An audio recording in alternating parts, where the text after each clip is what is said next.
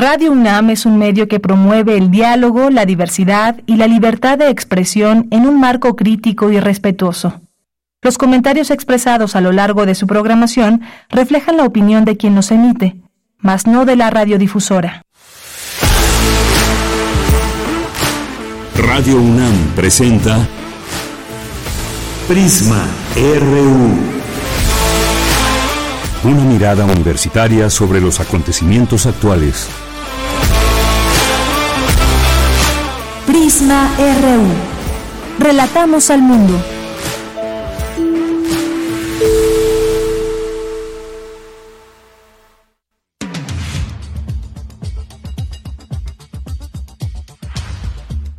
Muy buenas tardes, muchas gracias por acompañarnos. Aquí en Prisma RU estamos iniciando. Hoy vamos a tener muchas cosas. Ay, también hoy juegan los Pumas contra Querétaro. Ojalá que le vaya bien a nuestro equipo deportivo. Y bueno, entre las cosas que vamos a platicar hoy, sí vamos a platicar de las chinches, qué son estos animales, qué provocan su picadura. Eh, hay o no hay chinches en la universidad, qué dice el comunicado, los comunicados oficiales. Bueno, de esto vamos a platicar en un momento más. Lo vamos a hacer con eh, la doctora Yasmila Alcalá, quien es profesora del Departamento de Parasitología de la Facultad de Medicina Veterinaria y Zootecnia. Así que, pues bueno, si tienen alguna pregunta, pues por aquí no las pueden hacer llegar. Vamos a platicar también de pues los premios Nobel de, de Medicina, que, cuál fue esta aportación que hicieron para merecer este premio. Importante, ¿eh? todo lo que, lo que hicieron con el ARN mensajero. Vamos a platicarlo con el doctor con el doctor Mauricio eh, Rodríguez Álvarez, que ya lo conocemos aquí en este espacio, lo conocen muy bien. Y vamos a platicar también eh, vamos a tener esta entrevista hoy con una de las aspirantes a la rectoría, que es la doctora María Esperanza Martínez Romero. Ella es eh, de la investigación, eh, tiene una maestría y doctorado en investigación biomédica de la UNAM y vamos a platicar con ella sobre su proyecto de trabajo para la rectoría de llegar a ser rectora.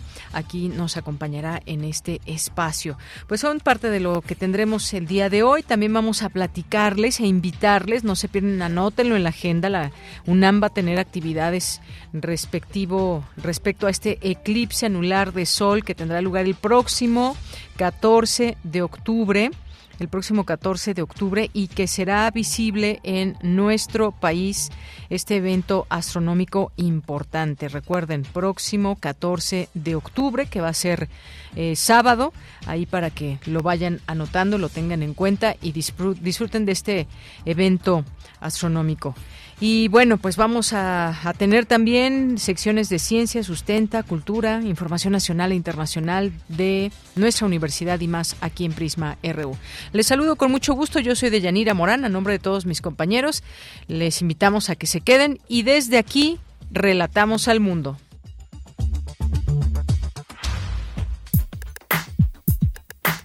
Relatamos al mundo. Relatamos al mundo.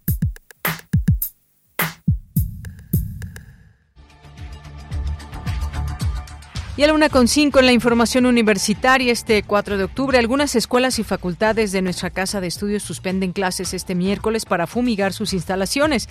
En un comunicado, la UNAM informó que luego de la inspección de especialistas universitarios se descartó la presencia de insectos en algunos edificios de nuestra universidad. La Escuela Nacional de Trabajo Social cumple 50 años de especialización progresiva y central, eh, centrar información en la atención de los sectores más vulnerables de nuestro país, señaló el rector Enrique Graue al presidir la ceremonia por el 50 aniversario de la entidad. Desde hoy hasta el 12 de noviembre se presentará la exposición Vacuniversum en el Museo de las Ciencias Universum de la UNAM. México es el país de América Latina que a diario registra más ciberataques, indicó Leonardo Lomelí Vanegas, secretario general de la UNAM, al inaugurar el Congreso de Estrategias de Ciberseguridad en la Gestión de las Redes Sociales de las Instituciones de Educación Superior. En la información nacional, el presidente Andrés Manuel López Obrador señaló que la determinación de un juez y tres magistrados para negar una orden de aprehensión en México en contra del exsecretario de Seguridad Pública, Genaro García Luna, por enriquecimiento ilícito, es una muestra más de que el Poder Judicial está podrido. Además, el presidente Andrés Manuel López Obrador designó a Ruy López Ridaura como nuevo subsecretario de Prevención y Promoción de la Salud en sustitución de Hugo López Gatel y que Hugo López Gatel busca busca la candidatura para la Ciudad de México, según ha dado cuenta, y es uno de los cuatro aspirantes de Morena. En la información internacional, los científicos Moungi Bawendi, Luis Bruce y Alexei Ekimov fueron galardonados este miércoles con el Premio Nobel de Química por sus investigaciones sobre las nanopartículas, en una edición marcada por la filtración de sus nombres antes del anuncio oficial. La Cámara de Representantes de Estados Unidos votó a favor de destituir a Kevin McCarthy como su presidente. Se trata del presidente de la historia de la Cámara en ser destituido mediante una moción de este tipo. Hoy en la UNAM, ¿qué hacer? ¿Qué escuchar? ¿Y a dónde ir?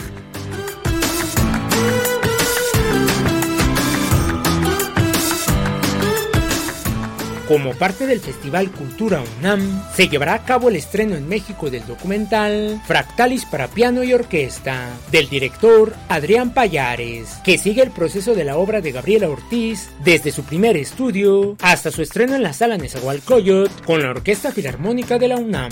El estreno de este documental se llevará a cabo hoy, en punto de las 16.30 horas, en la sala Julio Bracho del Centro Cultural Universitario.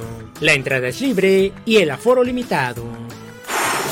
El vestuario operístico ha sido siempre un elemento crucial de este género desde su invención a finales del siglo XVI. Como parte del Festival Cultura UNAM, se llevará a cabo la presentación Hilos Dramáticos, una pasarela de vestuario operístico, un auténtico escaparate proveniente de sus propias producciones y de la Ópera de Bellas Artes y del Teatro Bicentenario de Guanajuato. Se presentarán comentarios sobre el género y el propio vestuario, además de la presentación en vivo de áreas operísticas. Esta experiencia te mostrará que la ópera también se ve y se pone. La cita es hoy, en punto de las 19 horas, en la explanada de la Espiga, en el Centro Cultural Universitario. Como parte del ciclo de cine Día Mundial de la Animación, la Sala Julián Carrillo de Radio UNAM te invita a la función de largometraje Cleopatra, del director Osamu Tezuka. Esta animación para adultos es una adaptación de la historia de la reina Cleopatra, que fuera la primera película de animación en recibir la clasificación X. Asista a la función que se llevará a cabo hoy, en punto de las 18 horas en la Sala Julián Carrillo de Radio UNAM. La entrada es libre y el aforo limitado.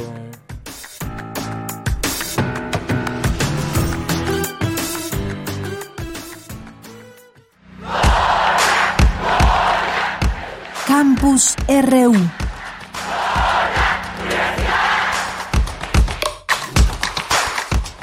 Bien, entramos a nuestro campus universitario justamente con este, con este comunicado de nuestra UNAM eh, respecto a este tema de los insectos, de las chinches, y dice lo siguiente: de las inspecciones practicadas por especialistas universitarios basadas en quejas sobre la presunta existencia de insectos en algunos edificios de nuestra universidad, se puede afirmar que hasta ahora no ha sido detectada la presencia de estos en instalaciones de esta casa de estudios. No obstante, el Programa Universitario de Investigación sobre Riesgos Epidemiológicos y Emergentes sostiene que derivado de la observación de imágenes que circulan en las redes sociales sobre picaduras de insectos en personas, se puede inferir que podría tratarse de las llamadas chinches de cama, las cuales no representan riesgos de transmisión de enfermedades infecciosas a los humanos. Ciertamente, afirman los expertos, la existencia de ese tipo de chinches resulta incómoda y puede ocasionar picaduras que causen comezón. Debido a los hábitos de estos insectos, es muy poco probable que se alojen en las aulas de clase, pues principalmente se ubican en colchones, almohadas, ropa de cama y de calle y pueden transmitirse de una persona a otra al viajar en transportes de pasajeros. Por el momento, las recomendaciones son mantener una correcta higiene personal, el lavado de ropa y la limpieza de las áreas de trabajo. Esto es lo que dice nuestra universidad UNAM al respecto pues, de todo este tema que se ha suscitado en algunas facultades.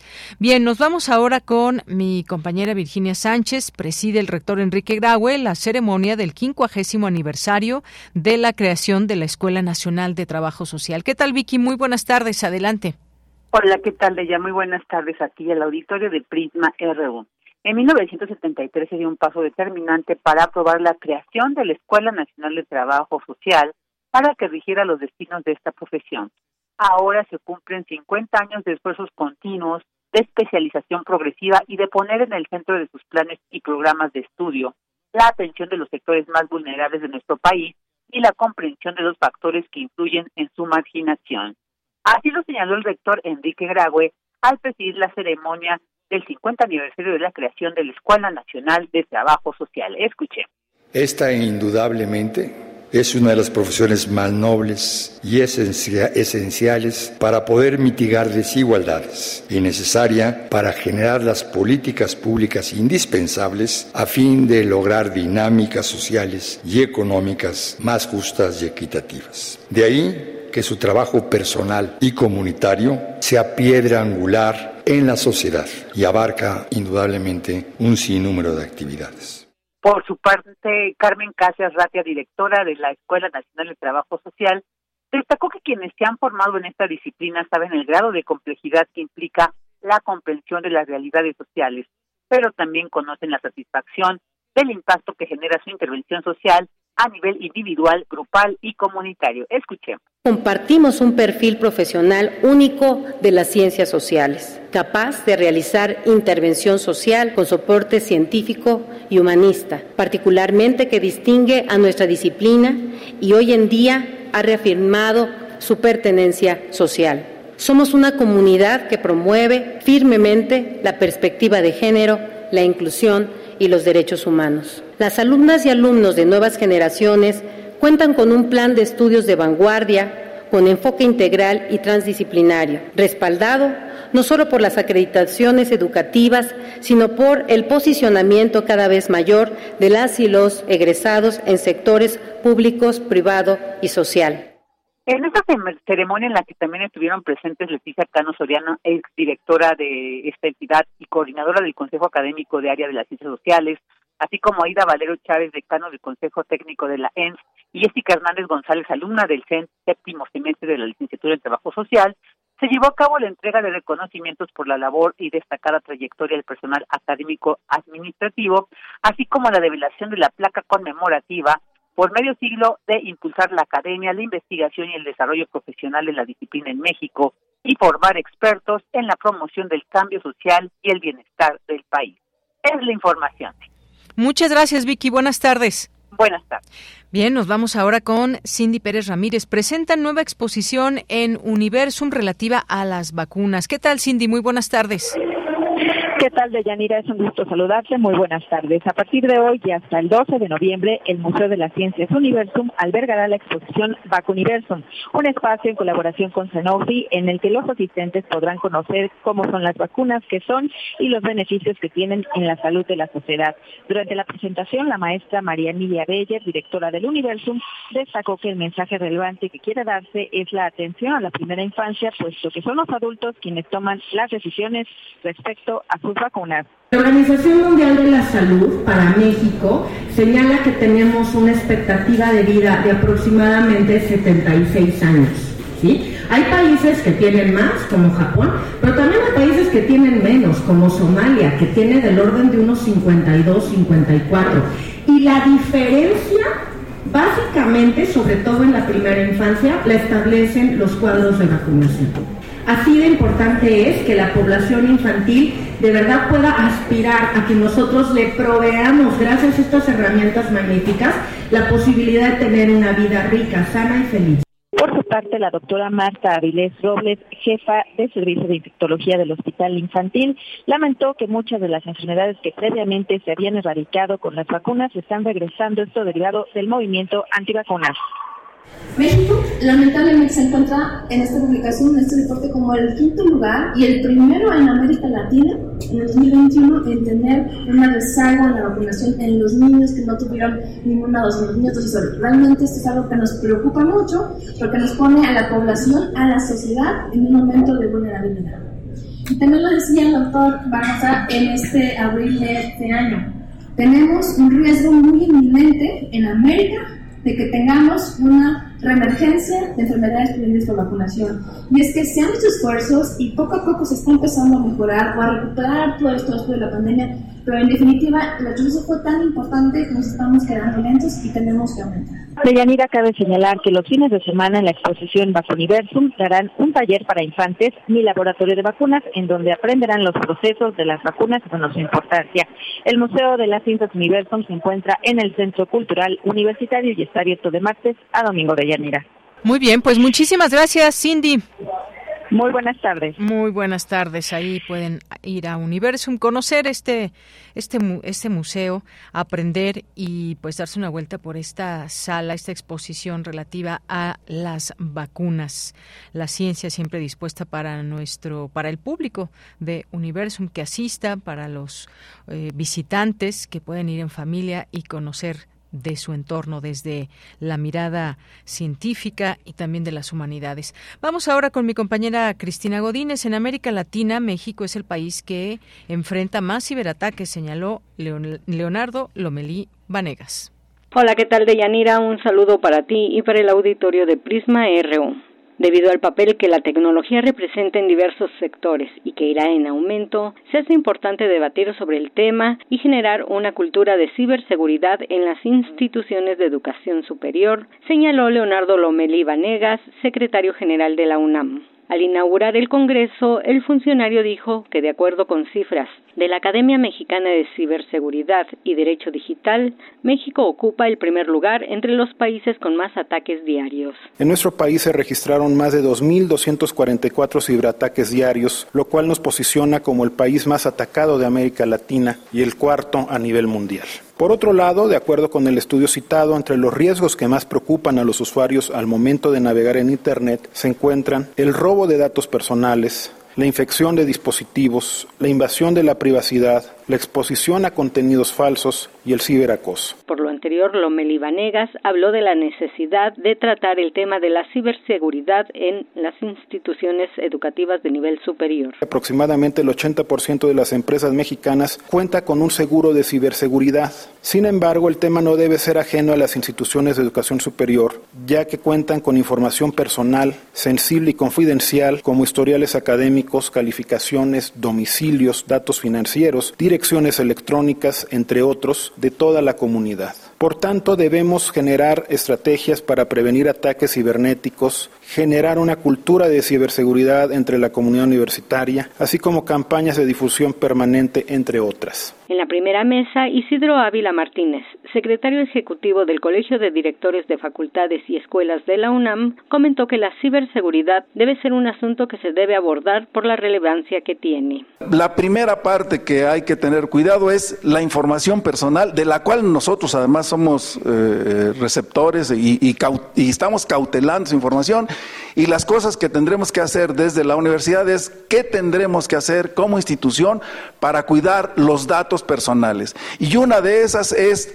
difundir entre nuestra comunidad la importancia de tener el cuidado con, esta, con estos datos desde el inicio de que ingresan con nosotros. En tanto, Fernando Macedo Chagoya, director de la FES Aragón, trató sobre el riesgo que corre la información que posee la UNAM. Cada vez que, nosotros tenemos ese resguardo de información, hay un riesgo de que esa información de una u otra manera se escape de nuestro control. Y en ese sentido, eh, hay eh, riesgos hacia el interior de la propia universidad. Tratar de aminorarlo es una condición bastante compleja porque tienes que implementar políticas que van desde el desarrollo de los propios sistemas hasta el uso adecuado de las tecnologías por parte de la comunidad. Deyanir, esto es algo de lo que se trató en el Congreso Estrategias de Ciberseguridad en la gestión de las redes sociales de las instituciones de educación superior.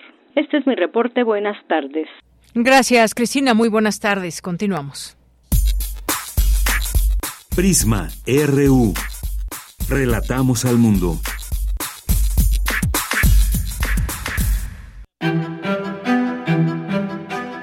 Proceso de selección del nuevo rector o rectora de la UNAM, periodo 2023-2027. Las propuestas y su análisis en Prisma RU. Bien, pues hoy recibimos en este día miércoles 4 de octubre a una de las aspirantes a la rectoría. Ella es la doctora Esperanza Martínez Romero. Ella estudió la licenciatura, maestría y doctorado en investigación biomédica en la UNAM.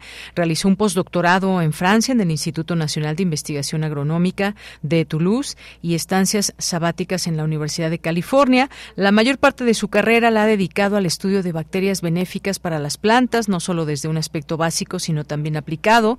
Ha presentado ponencias en los principales congresos internacionales de su área y ha participado como miembro de comités editoriales de revistas internacionales y en comisiones científicas evaluadoras, tanto nacionales como internacionales. Actualmente se desempeña como investigadora titular del Centro de, Ciencias Genómicas de nuestra Casa de Estudios, con el nivel 3 del Sistema Nacional de Investigadores, donde también funge como profesora. Doctora Esperanza, muy buenas tardes. Bienvenida a este espacio de Prisma RU de Radio UNAM. Buenas tardes, muchas gracias por la invitación. Es un gusto participar. Gracias, doctora. Pues de entrada, de entrada nos gustaría preguntarle, y bueno, con toda esta trayectoria que, que acabamos de presentar y muchas otras más cosas, pero que por cuestión de tiempo no podemos dar el currículum completo de eh, las y los aspirantes, le preguntaría cuál es su interés, cuál es el interés de la doctora Esperanza Martínez de llegar a la rectoría de la UNAM. Eh, tengo un interés principal, es mejorar la calidad educativa en la UNAM y hacerla más eficiente. Y es un interés social y personal. Yo he trabajado 43 años como profesor en la UNAM y pues tengo también mis hijos y tengo pues muchos alumnos graduados y veo la necesidad de que la UNAM sea muy muy buena formando a los alumnos porque ahí tienen una competencia muy grande. Eh, los alumnos que egresan muchas veces no encuentran empleo y eso es no solo para los que egresan a nivel de licenciatura, sino también de doctorado. Entonces tenemos que, que hacer este proceso eficiente y eficiente quiero decir que ya no les demos clases de, de cosas que no les van a servir. En, en estos años ha evolucionado mucho, mucho la, la educación, la, las prácticas profesionales son diferentes, entonces tenemos que ponernos al día al día y esto es muy claro, por ejemplo, en medicina, la, la medicina va avanzando a una velocidad fenomenal con metodologías y enfoques muy nuevos, pero también otras áreas de, de, la actividad profesional. También, eh, pues la contabilidad ha cambiado mucho. Entonces, eh, que quitemos toda la paja y que enseñemos las cosas y esto a lo mejor nos lleva a que no tengamos que retener a los alumnos cuatro años en una licenciatura el que sea cuatro años se estableció hace 100 años. Entonces, este, yo creo que debe de haber mucha más plasticidad y que tengamos eh, licenciaturas de tres años, por ejemplo, y eso nos permitiría aumentar en esas escuelas que tienen gran demanda hasta un 25% la capacidad de captar alumnos. Por otro lado, pues también veo que, que necesitamos tener una universidad mucho más amigable con el ambiente y pues yo he trabajado con plantas y hay una, un interés muy grande mundial en poder utilizar los árboles para mitigar el cambio climático, en especial pues el calentamiento. Entonces también propongo medidas en, en, en el eh, sentido de, de mejorar a la universidad en cuanto a nuestra utilización de recursos y que seamos mucho más sostenibles. Muy bien, doctora. Y, justamente esto que platicaba, importante, mejorar la calidad educativa, eh, a qué se enfrentan los egresados cuando salen de, pues, de terminar apenas su universidad, su carrera, pues se enfrentan al desempleo. Hay nuevas carreras, usted lo menciona también aquí en su en su proyecto, sí, en tiempos recientes. Yo fui coordinadora, perdón la interrupción, fui coordinadora de la licenciatura en Ciencias Genómicas, que acaba de cumplir 20 años y es una licenciatura novedosa en un área emergente del conocimiento. Y surgió muy a tiempo. este fue un acierto en UNAM tener esta licenciatura en genómicas y formamos pocos alumnos al año y estos alumnos están muy reconocidos internacionalmente y nacionalmente por ser muy buenos. Y aún ahí en la licenciatura en ciencias genómicas yo hice cambios para que mejorara la calidad educativa. Y sí, y sí fueron muy buenos. Otro aspecto que también estoy tocando en mi, presentación es la admisión. La admisión no porque queramos este, rechazar más alumnos, sino porque el, el, eh, proceso de admisión sea un proceso ya de aprendizaje y que les enseñe a los alumnos más cómo va a ser la licenciatura. Porque aquí en la licenciatura en genómicas tenemos un proceso indirecto de admisión, además de que entran al UNAM, nosotros pedimos ciertos requisitos. Y en esta licenciatura en ciencias genómicas yo aprendí mucho. Es como mi microfacultad, donde yo me entrené para, para, para entender a la universidad. Muy bien, pues sí, este es un tema importante que usted menciona y que participó incluso en una de estas nuevas licenciaturas, porque son áreas finalmente eh, menos exploradas que otras, áreas que pues pretenden pues no solamente ser novedosas, sino que atienden al surgimiento de nuevos campos del saber, usted lo menciona, y que la UNAM debe estar atenta a estas áreas de oportunidad de impulsar a los alumnos para que sigan en estas nuevas carreras. ¿Cómo es que se mantiene, por ejemplo, doctora, a una universidad como la UNAM tan importante en los más altos estándares de calidad y de modernidad al mismo tiempo? Pues se mantiene justo por eso, porque tiene investigadores de muy alto nivel y en los rankings de calidad de las universidades evalúan el impacto y el, nivel de las publicaciones. Entonces, entre mejores publicaciones eh, se, se surgen de la UNAM, mejor ranking tenemos. Ahora, yo creo que esos rankings internacionales no necesariamente reflejan la calidad educativa de un lugar, porque pudiera haber muy buenos científicos, pero no son buenos docentes. Entonces, debe de avanzar a la par la, la investigación y la este, calidad educativa. Los alumnos eh, a veces nos reclaman. Yo, yo he tenido personas que se decepcionan en genómicas y que creen que, que era otra cosa. Y los decepcionamos también porque tenemos malos profesores, por ejemplo. Entonces eso, eso pasa en toda la UNAM, que, que no todos los profesores están al mismo nivel de conocimiento de la frontera, pero, pero hay cursos.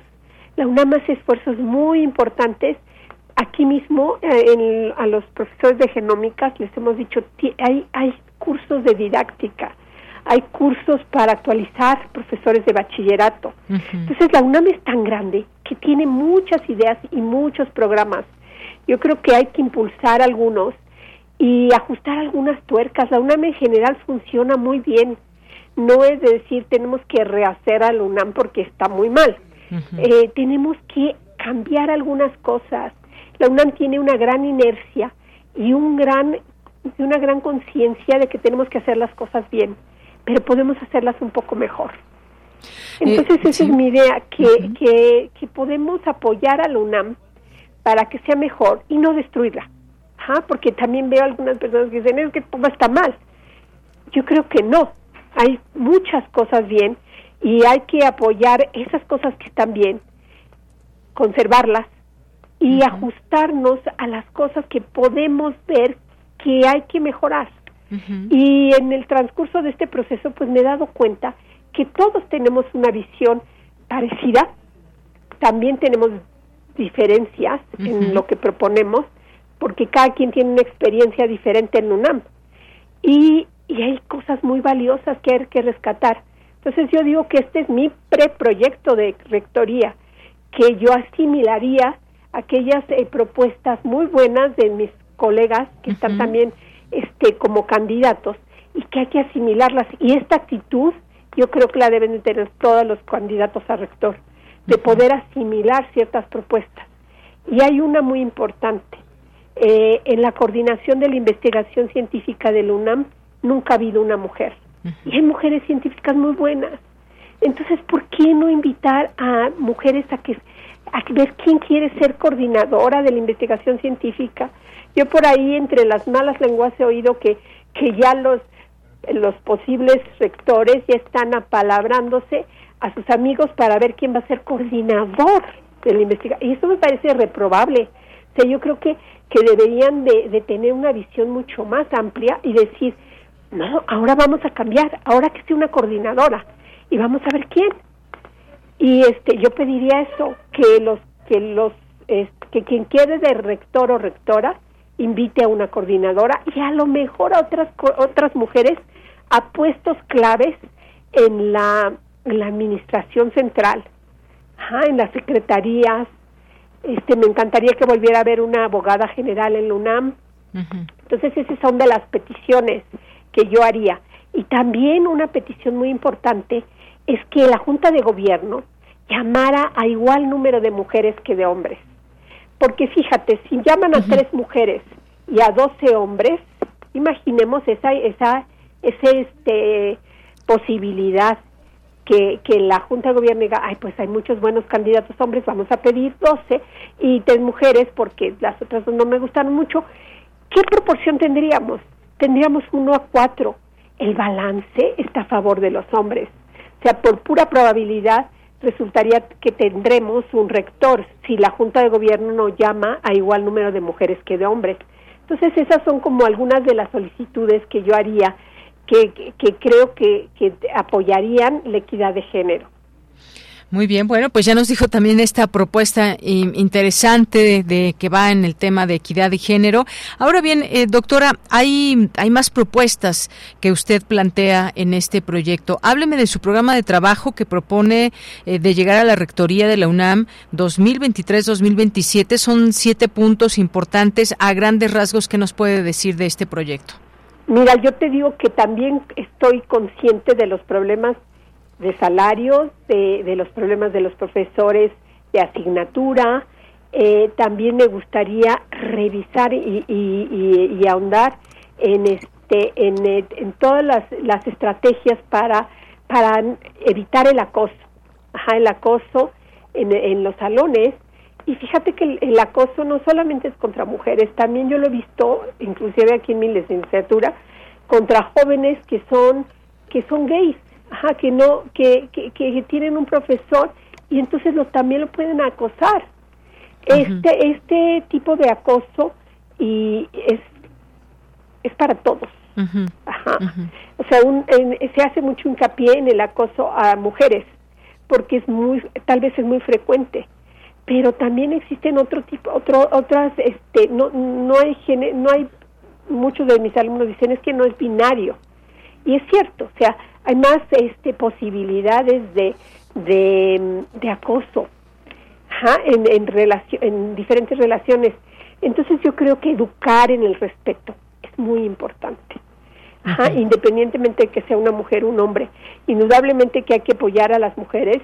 Eh, fíjate que la, la, la primera mujer graduada de la UNAM fue Matilde Montoya en 1887 de medicina y después Asunción Sandoval en 1898 fue la primera abogada.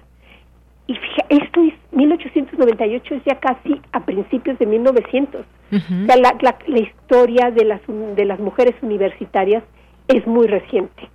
Es muy reciente y de veras debemos de agradecer a aquellas mujeres que tuvieron interés en iniciar estudios en universidad y estudios de posgrado porque nos abrieron la puerta. Ahorita esto de que vamos a luchar por ser rectoras, pues no existiría. No existiría si estas mujeres valientes no se hubieran eh, empecinado en tener una educación profesional. ¿Y por qué es tan importante que las mujeres tengamos una profesión? Pues porque nos da independencia económica. Y esa independencia económica pues nos libera de estar atados a alguien que nos pueda maltratar, alguien que quiere imponer, imponer lo que hacemos.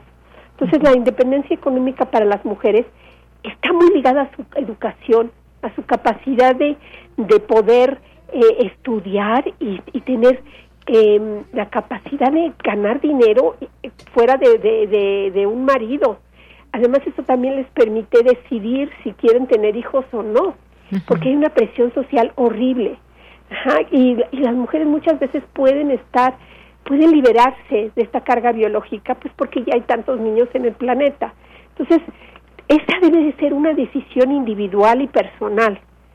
Y entre mejor educadas, valoran más pues su cuerpo, su independencia, sus aspiraciones. Efectivamente, doctora. Bueno, estamos platicando con la doctora Esperanza Martínez Romero, una de las aspirantes a la rectoría de nuestra UNAM. Eh, en su introducción, doctora, usted señala que la UNAM es grande no por tener oficinas en varias partes del mundo, sino por ser pública y autónoma, por brindar educación de calidad a un gran número de estudiantes de manera gratuita. Y a pesar de lo grande, dice usted, ya quedó chica para atender a una cada vez mayor población de aspirantes a ingresar a sus aulas, algo que nos comentaba también hace un momento y que la próxima administración debe buscar alternativas de este de a este problema. Ha sido algo pues latente a lo largo de, pues de muchos años. ¿Cómo cómo específicamente eh, piensa usted este este punto de las personas que quieren ingresar a, a, la UNAM y cómo seguirla siendo grande y que no significa solamente pues por tener oficinas eh, en el extranjero? Eh, pues esta propuesta de, de mejorar la eficiencia permitiría liberar aulas del cuarto año, por ejemplo. Entonces, en vez de, estar para el cuarto año, estarían para el primer año. Y eso permitiría un ingreso impresionantemente bueno eh, sobre la, los proyectos anteriores. Eh, hay una hay una hay un avance muy grande en la tecnología eh, uno de los candidatos que es eh, eh, que es director de, de, derecho él nos explicaba que en, en derecho tienen pues las, la parte de, de la universidad en línea a distancia y que tienen ahorita un programa de flexibilidad maravilloso en el que pueden las personas que están en, en a distancia incorporarse en algún momento a la universidad y las que están en la universidad seguir en línea. Entonces, este, esto te permite que puedas tener mucha más ah, capacidad educativa si utilizas tecnologías de educación a distancia. Entonces, eh, yo creo que el UNAM tiene mucho potencial todavía. En las ENES igual, hay ENES que, que están arrancando, que todavía su población, ya son ENES que están reconocidas y que su población puede aumentar importantemente. Entonces, eh, también eso es cierto. Sin embargo, también debemos reflexionar que, que no podemos seguir en esta carrera exponencial de tener más y más alumnos, porque ¿quién los va a emplear? En la India, cuando yo estuve de postdoc en Francia, en mi postdoctorado en Francia, se sabía que de la India llegaban muchos postdoctorantes a los eh, laboratorios europeos porque la India sobreproducía doctores. Entonces, pues, la India no tenía capacidad de captarlos a todos y todos se salían hacia el extranjero y llegaban a Estados Unidos y Europa principalmente. Y inclusive en mi laboratorio teníamos un postdoc de la India. Y esta persona pues no era tan buena. Y esa era la experiencia de muchas personas que se estaban sobreproduciendo este doctores que no eran de, tan buen nivel. Entonces también tenemos que evaluar qué necesidades tenemos de, médicos, de abogados, porque no vamos a superproducir para que sean taxistas. O decían que también trabajan en los bares, con, con sus títulos de doctor o con sus títulos de abogado. Entonces, la UNAM tiene también que evaluar hasta dónde podemos crecer, porque no debemos de sobreproducir profesionales, profesionistas, si no van a tener oportunidades laborales. Muy bien.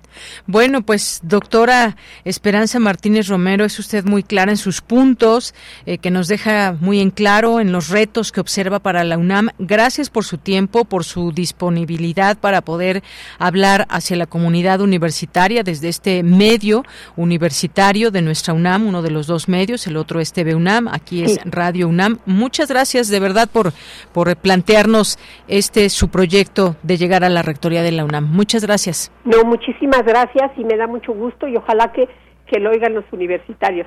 Claro que sí.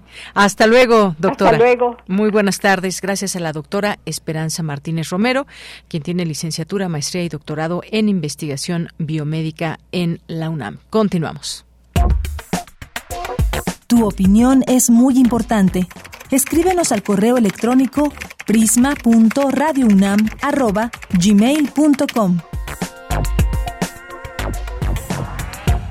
Por cierto, un, un, proyecto breve pero muy conciso que usted puede consultar igualmente como le hemos comentado en la página de la Junta de Gobierno. Ahí vienen los programas de todas y todos los aspirantes a la rectoría de la UNAM. Bueno, pasemos a este siguiente tema. Ya está en la línea telefónica la doctora Yasmín Alcalá. Ella es profesora del Departamento de Parasitología de la Facultad de Medicina, de, eh, Medicina Veterinaria y Zootecnia. Doctora, bienvenida, buenas tardes. Hola, Deyanira, saludos a todos. Saludos. Eh, doctora, pues más allá de todo lo que implica, porque bueno, no sé si usted ya vio los memes, están buenísimos sobre las, sobre el tema de las chinches en Ciudad Universitaria, pero más allá de todo eso, a ver, vamos a empezar por este comunicado que yo daba lectura al inicio, donde pues se han hecho ya inspecciones eh, en distintas áreas, que sobre todo universitarias, universitarios han señalado de esta eh, queja sobre presunta existencia de insectos en algunos edificios. No se ha encontrado nada pero sin embargo se va a, fumigar. Eh, ¿Qué es lo que nos puede decir de este, de estos animales, de estas chinches de cama, así se llaman? Así es, Yanira. El, bueno, pertenecen a la familia Cincide y el género Estime, que los conocemos comúnmente como chinches de la cama. Incluso hay algunos, eh, pues algunas como cancioncitas en la lengua inglesa que les dicen a los niños cuando van a dormir que le dicen eh, duerme profundo o vienen las chinches de la cama. Entonces es, muy común, han estado con nosotros, bueno, mucho antes de nuestra especie. Eh, no debemos preocuparnos tanto con respecto a la salud, de la preocupación de que nos pasen algo. A mí me daría más miedo una picadura de pulga, de mosquito, las cucarachas, las garrapatas. No pasa de una ronchita, eh, una comezón, posiblemente una persona muy sensible a alguna reacción alérgica, inflamatoria, pero eh, bueno, no nos molesta porque las chinches, igual que los piojos, llevan un estigma social que van a decir, eh, bueno, van a decir que no me bañé, que soy sucio, que mi cama huele mal. Entonces, esa es la preocupación que tienen nuestros alumnos. Nadie de Yanira de nosotros quiere a un ser de seis patas caminándonos en la noche y sacándonos sangre y por lo mismo pues se han hecho fumigaciones preventivas.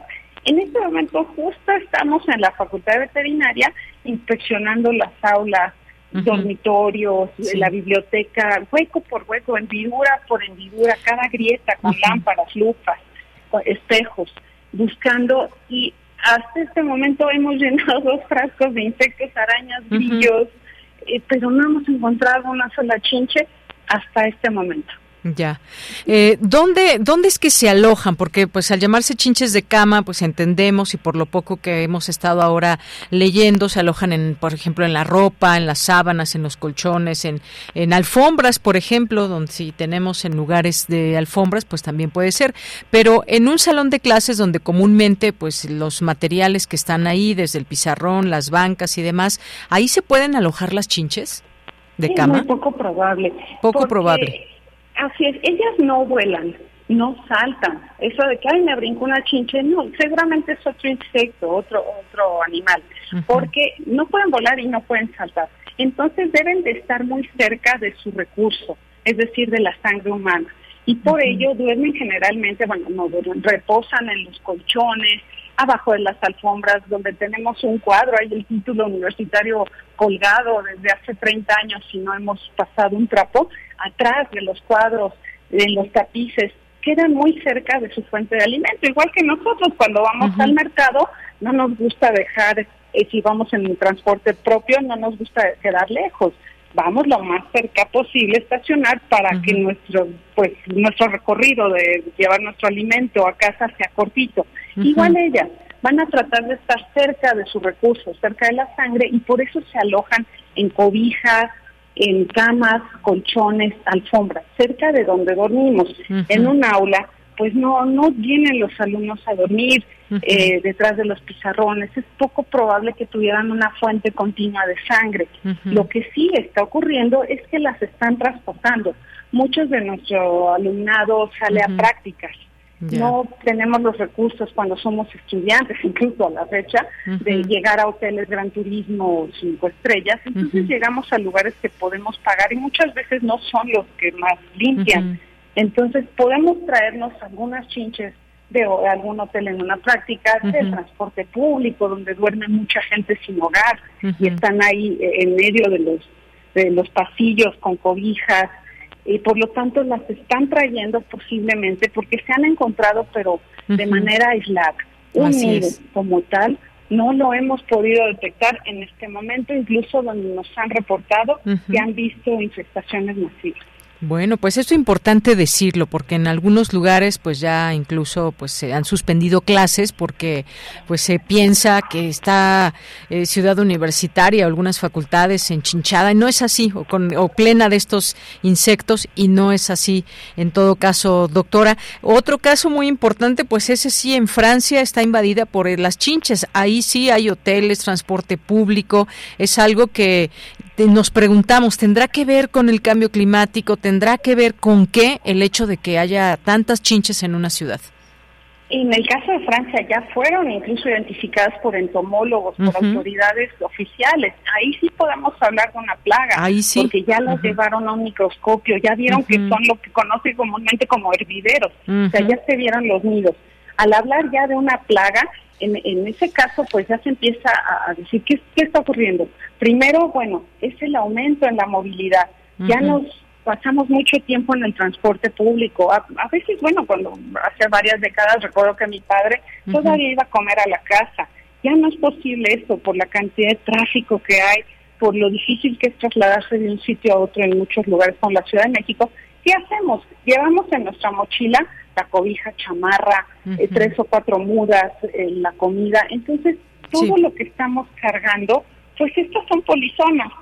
Y pues se suben ahí, se suben de un colchón y vámonos. Y pues llegaron a las aulas a aumentarnos la matrícula, como decía la doctora Esperanza en la, en la nota anterior.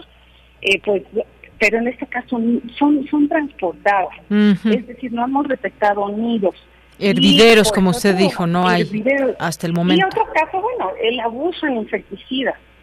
A ver, eso es muy importante, doctora, porque nos está reportando por aquí, usted seguramente lo conoce, el doctor Luis Zambrano, que pues nos puso un tuit, como ecólogo urbano me preocupa la reacción de la comunidad frente a las chinches, que a la fecha no está comprobado, y que se han reportado abejas que, que están eh, pues muertas ahí eh, en alguna parte también de, la UNAM y en la, en la, Facultad de Arquitectura nos pone específicamente que pueden dañar estos, estos químicos a otros insectos como las abejas. Acertadamente, es muy aceptado el doctor, a quien respeto, admiro muchísimo. Así es. Lamentablemente aquí por un par de chinches que fueron transportadas, ya vamos a hacer una quinta fumigación de Yanira. Cuando ahora estamos inspeccionando y hemos llenado frascos, frascos con insectos endémicos de Ciudad Universitaria. A mí se me O sea, hay muchos insectos, pero no se han detectado chinches. y sí, los podemos ver, hay muchos árboles, imagínese, doctora, cuántas flora hay ahí. Ay, si a mí lo que ahora se me está partiendo el corazón es que estamos buscando rincón por rincón y vemos las arañas muertas, mm. completamente muertas por las fumigaciones, y en la telaraña, pues grillitos, estos pescaditos de plata, o sea, estaban cazando, estaban por alimentarse y llega la fumigación y adiós.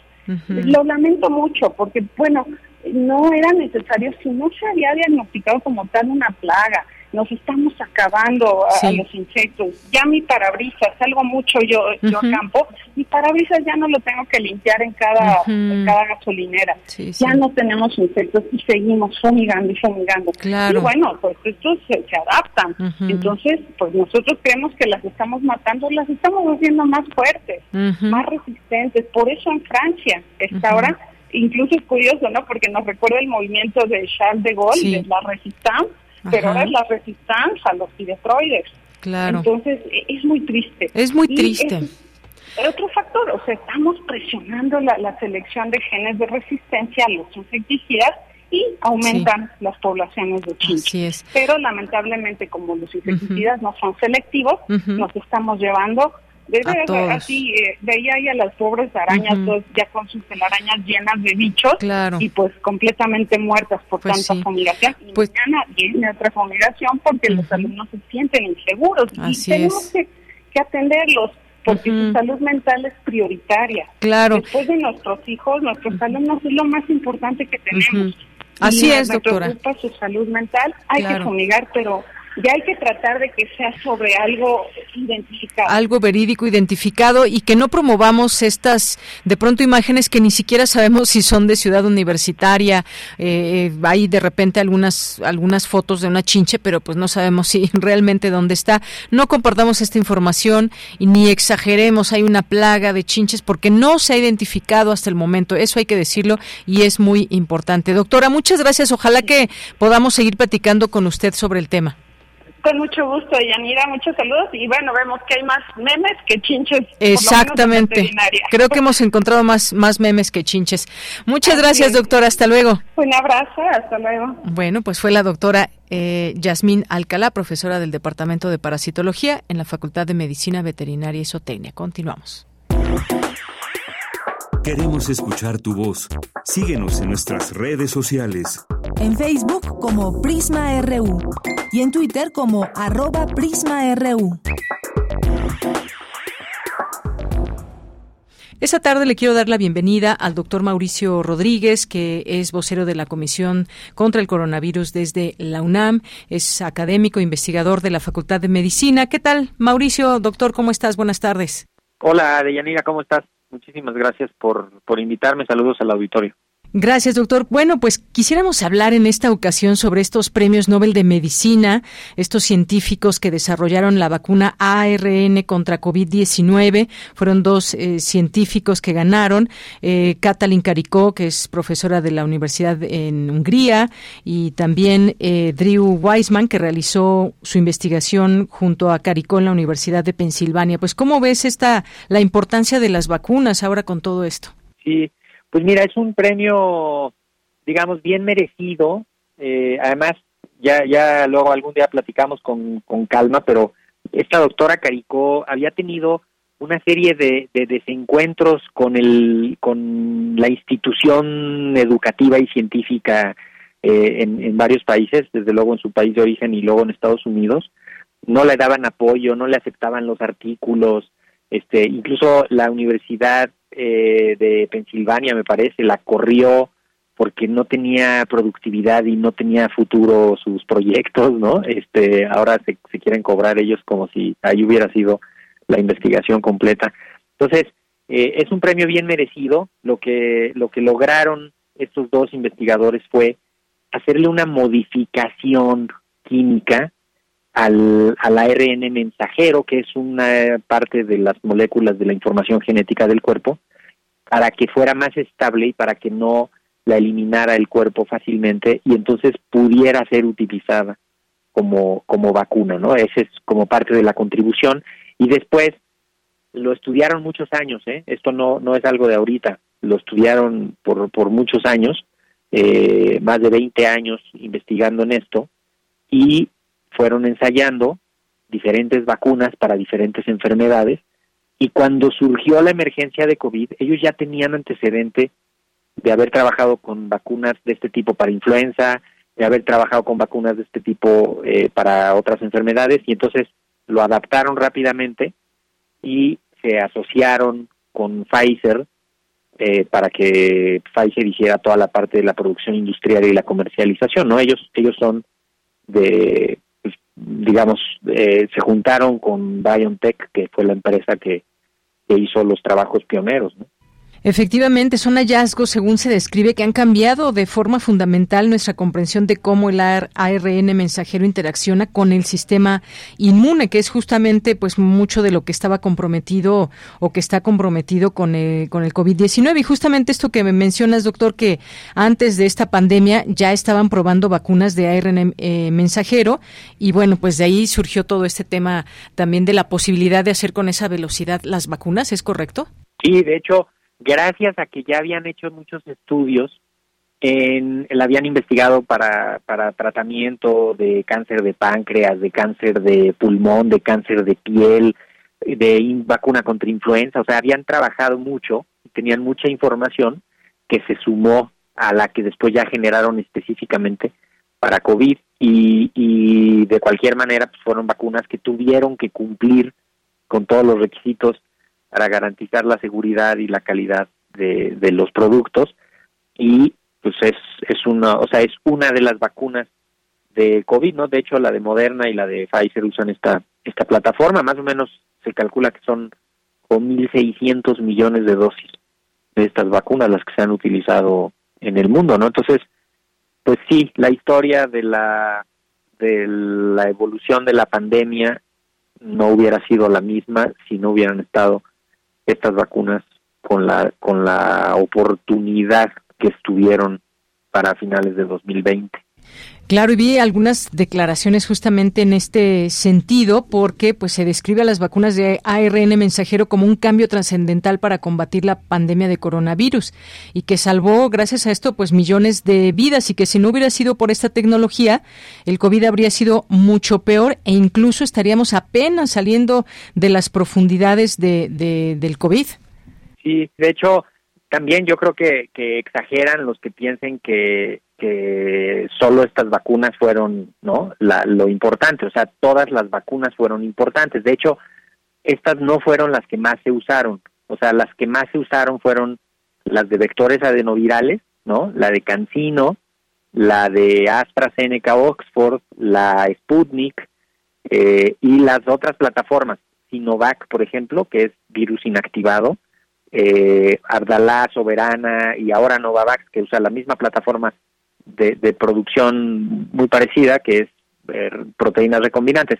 En conjunto, pues sí, todas salvaron muchísimas vidas y le cambiaron el panorama. Ciertamente, la de las de RNA mensajero fueron las primeras y también han sido las que han demostrado tener mayor adaptabilidad. Si te, si te acuerdas, Pfizer y Moderna sacaron sus vacunas bivalentes, ¿no? En cuanto hubo esa información y ahora las vacunas más actualizadas monovalentes, también estas plataformas son las que están, las que se van a actualizar más rápido y definitivamente van a cambiarle la cara a la vacunología, ¿eh? O sea, hay ahorita más o menos 200 estudios clínicos evaluando diferentes aplicaciones de, de esta tecnología para tratamiento de cáncer, como inmunoterapia, como vacuna.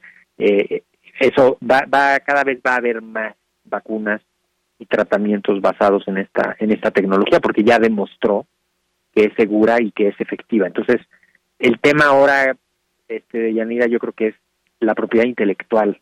O sea, tiene propiedad intelectual, está protegida esta plataforma, entonces tampoco es de que cualquiera la va a poder usar, ¿eh? O sea, esfuerzos inmensos se hicieron para para que en Sudáfrica un clúster de biotecnología pudiera recibir parte de la tecnología, pero en realidad esta tecnología la tienen estas empresas y pues ellas van a ser el monopolio de la explotación de esa tecnología. ¿eh?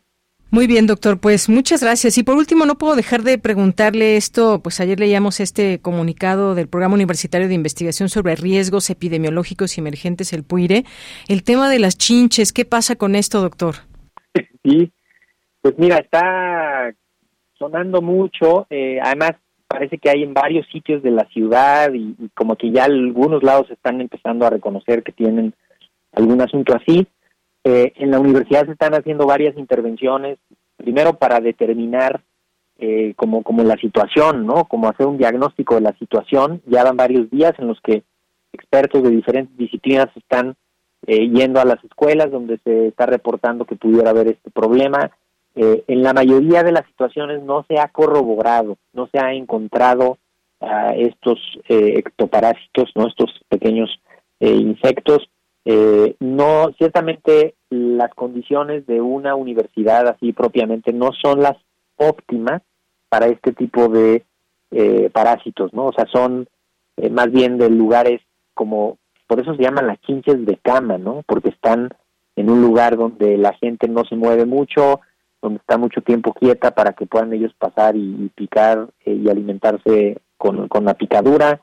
Eh, mm, cuando hay luz, cuando hay movimiento, se esconden, se meten en los, en los rincones de las camas, de los colchones, de las telas. Eh, todo esto pues no hay tanto, ¿no? En, un, en una escuela, ¿no? En, el campus. De cualquier manera se están haciendo intervenciones para, para tratar de identificar el, el problema. Eh, se, tiene contacto ya con, pues, con especialistas de diferentes disciplinas para, para poder hacer intervenciones. Eh, esto pues nos recuerda cuestiones básicas de higiene, de, de aseo, ¿no? En la casa, en la persona, eh, y de cualquier manera pues estar estar pendientes de la de la evolución, ¿no? Cualquier intervención que se haga, pues lo ideal será hacerla de manera sostenida y no nada más así de pronto un día pasar un trapo y luego ya dejar de pasar el trapo, ¿no? Más bien tienen que implementarse acciones constantes eh, pero lo primero es saber exactamente de qué tamaño es el problema. Hay escuelas donde dicen que sí hay, hay otras donde no. Hay unos videos que ya enseñaron que sí se veían, pero que no se ven, pero que quién sabe, pero que nadie las ha visto. Entonces, parece de pronto también eh, hay que tener precaución para no para no ser parte de esta infodemia eh, y, de, y de una cierta histeria colectiva. Los chinches no transmiten ninguna enfermedad. Ese tipo de chinches de cama no transmite ninguna enfermedad, así en términos generales.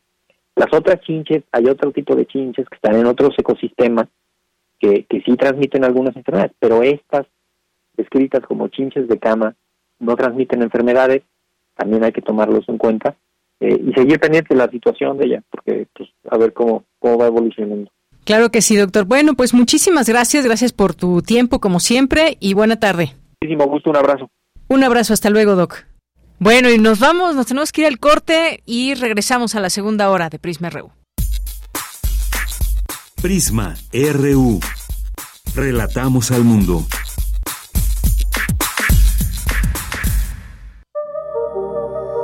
Joy Laville. El horizonte y la pintura. Cien años de su nacimiento. Joy Laville nació en Inglaterra, cerca del mar circunstancia que la hizo pensar, recordar y dibujar el mar durante toda su vida. Antes de venir a México, vivía en Canadá, luego de haberse alejado de sus pasiones a causa de la Segunda Guerra Mundial. En Canadá, supo de un país más al sur que la enamoró, pues de él obtuvo los colores que marcaron sus pinturas. Joy Laville 96.1 FM. Radio UNAM. Experiencia sonora.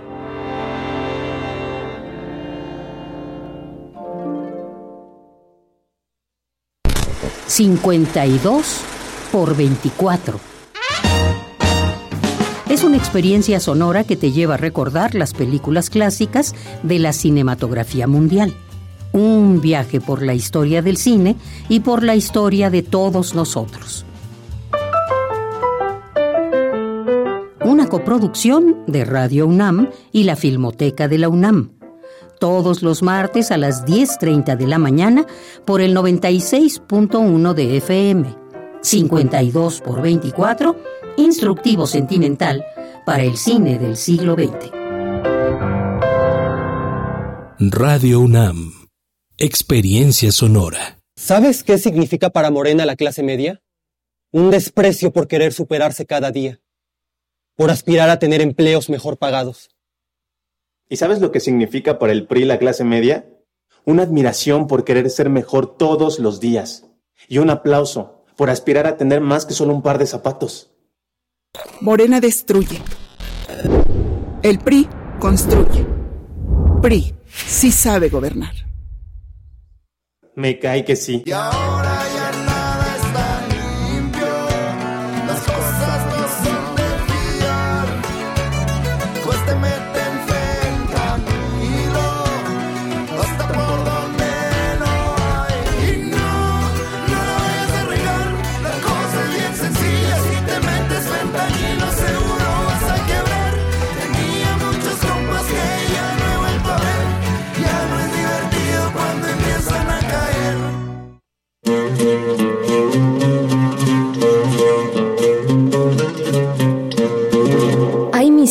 Que parecen inexplicables, enigmas que se ven incomprensibles, el desconocimiento nos tiende trampas. Todos esos son casos para... La araña patona. Intrigas que se resuelven con ciencia e investigación. Todos los sábados a las 13 horas por el 96.1 de FM. La divulgación científica al rescate. Radio UNAM. Experiencia sonora.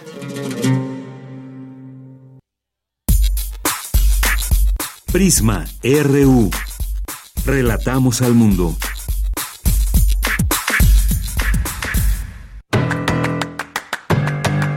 Mañana en la UNAM, ¿qué hacer? ¿Qué escuchar? ¿Y a dónde ir?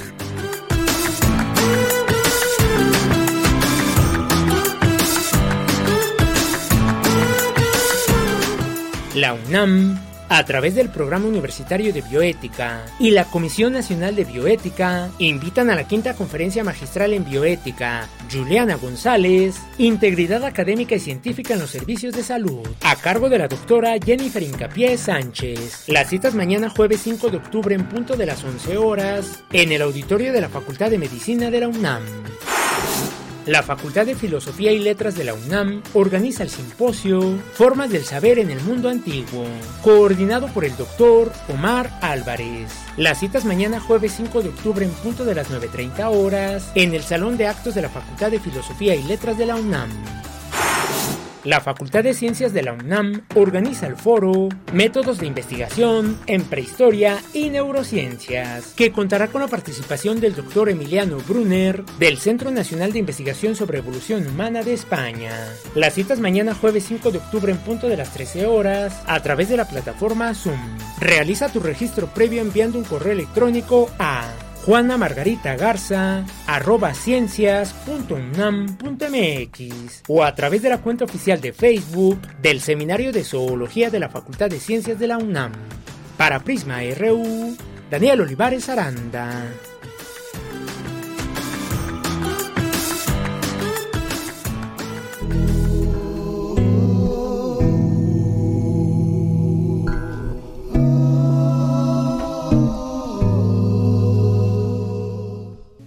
Tardes, queridos amigos del programa Prisma RU de Radio UNAM. Les habla Jorge Campos, músico chileno, productor, compositor, vengo de Santiago de Chile y quisiera compartir con ustedes lo que he estado haciendo desde hace una semana acá en México. Estuve en Querétaro, en el festival alternativo de rock progresivo de música alternativa que se hace 16 años, que organiza mi amigo Mr. Paco Lucas de Luna Negra, el sello. Y estuve el domingo pasado en Museo de Culturas Populares. La música que yo he trabajado más de 40 años está muy fuertemente vinculada a una tradición de música chilena con bandas que están más asociadas a la nueva canción chilena o al canto nuevo como Santiago Extremo y congresos, aparte de canciones, realiza y desarrolla un proyecto musical más de fusión latinoamericana. También he participado del grupo Fulano, que es más cercano a la fusión al jazz. Todas expresiones que están relacionadas con un relato, con un testimonio de la historia de mi país bastante especial para mí porque estoy eh,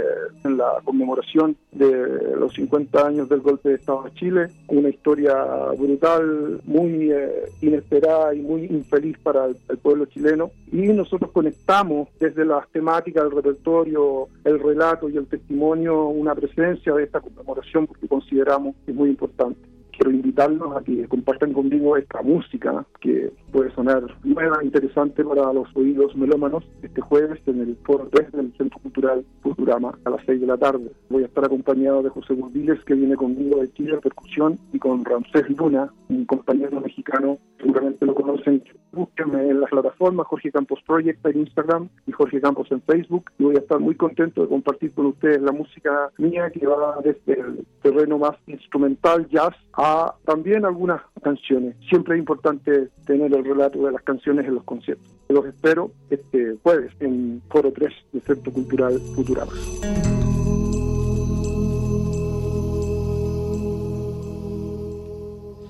Bien, estamos de regreso aquí en Prisma RU. Muchas gracias por estar sintonizando el 96.1 de FM y también www.radio.unam.mx. Muchas gracias de verdad también por los mensajes que nos hacen llegar, sus inquietudes a este espacio universitario, lo cual siempre agradecemos mucho. Estamos en Twitter o X como arroba Prisma RU y en Facebook como Prisma RU.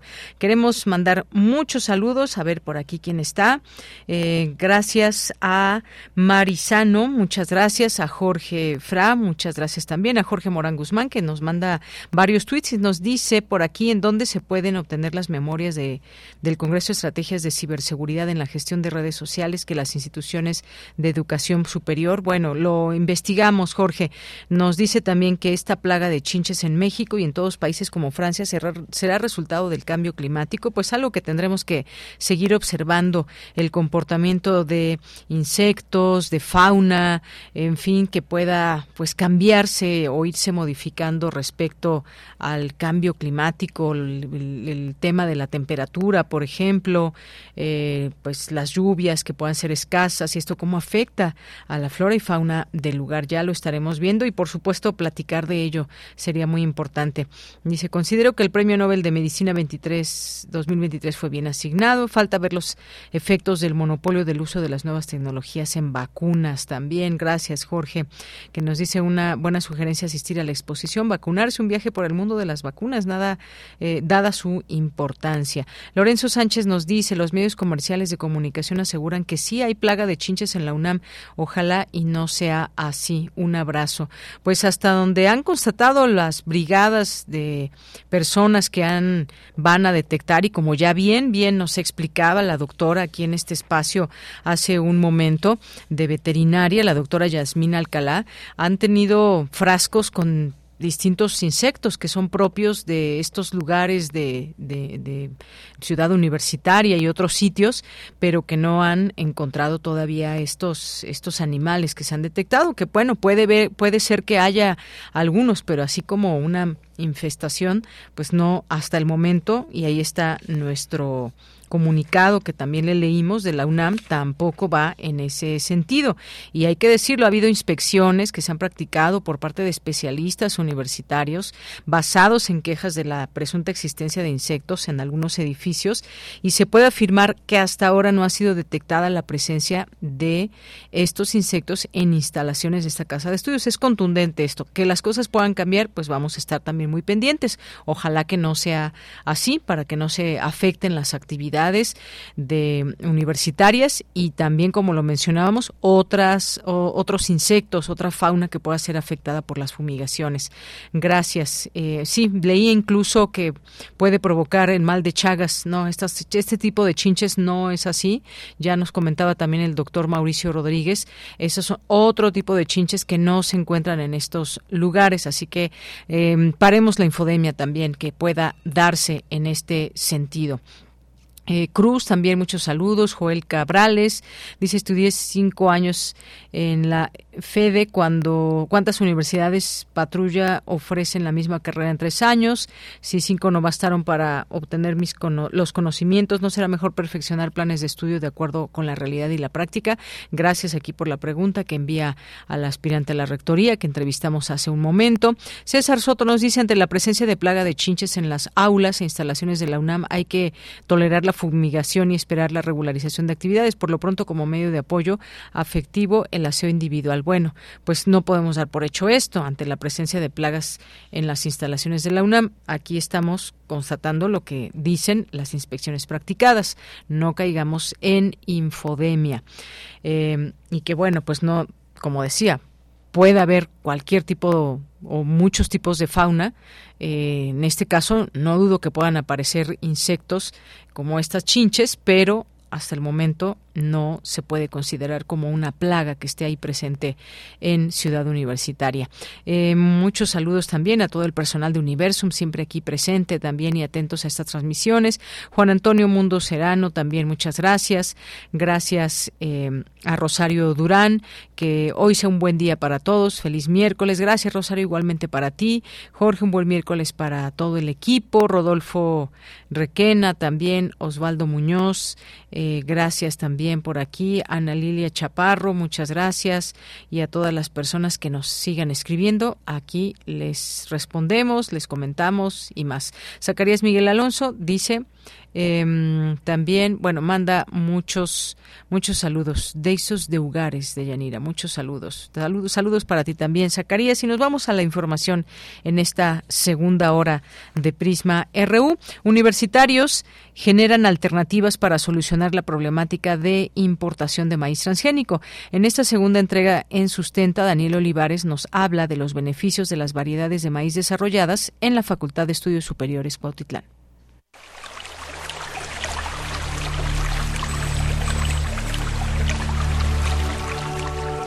Sustenta, sustenta. Innovación universitaria en pro del medio ambiente.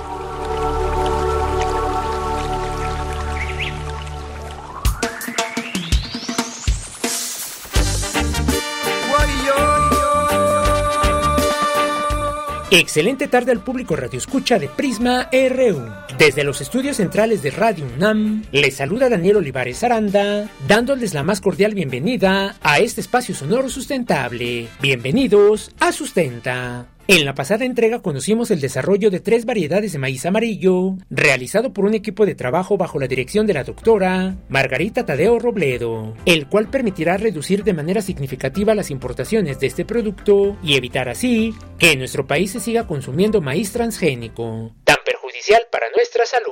Hoy en Sustenta conoceremos más acerca de esta investigación. De acuerdo con la doctora Margarita Tadeo Robledo, profesora e investigadora de la FESCO Optitlán de la UNAM y coordinadora del Programa de Mejoramiento Genético de Maíz, este proyecto surge de la necesidad de contar con diversas variedades de semillas en la nación, las cuales pueden ser cultivadas en diferentes regiones ambientales del país y al mismo tiempo contribuyan a resolver la problemática de las importaciones que tenemos de maíces amarillos. Bien, ¿cómo se elige el tipo de variedades que desean replicarse? La doctora Margarita Tadeo nos explica. Bueno, dependiendo del ambiente a donde se va a destinar una variedad es el tipo de mejoramiento que se aplica para poder tener las variedades. En este caso, dos de las variedades eh, que nosotros estamos promocionando son híbridos varietales. ¿Qué quiere decir eso? Que son variedades que pueden, eh, que tienen un, un, buen potencial de rendimiento en esta zona, pero que el productor puede fácilmente multiplicar su semilla y abastecer, autoabastecer. Y nosotros queremos que, esta, que las variedades que la universidad genere lleguen a pequeños productores, a asociaciones de productores en donde ellos a través de esa asocia asociación pueda acercarse nosotros a la universidad y nosotros les daremos la tecnología y a través de un convenio que ya lo tiene perfectamente estructurado la universidad, podemos proporcionarles la semilla para que esta semilla sea a muy bajo costo y asesorado y uh, con toda la tecnología que nosotros ya tenemos generada y publicada. Pero lo, importante aquí es señalar que son variedades que están desarrolladas con el objetivo de que sean utilizadas en zonas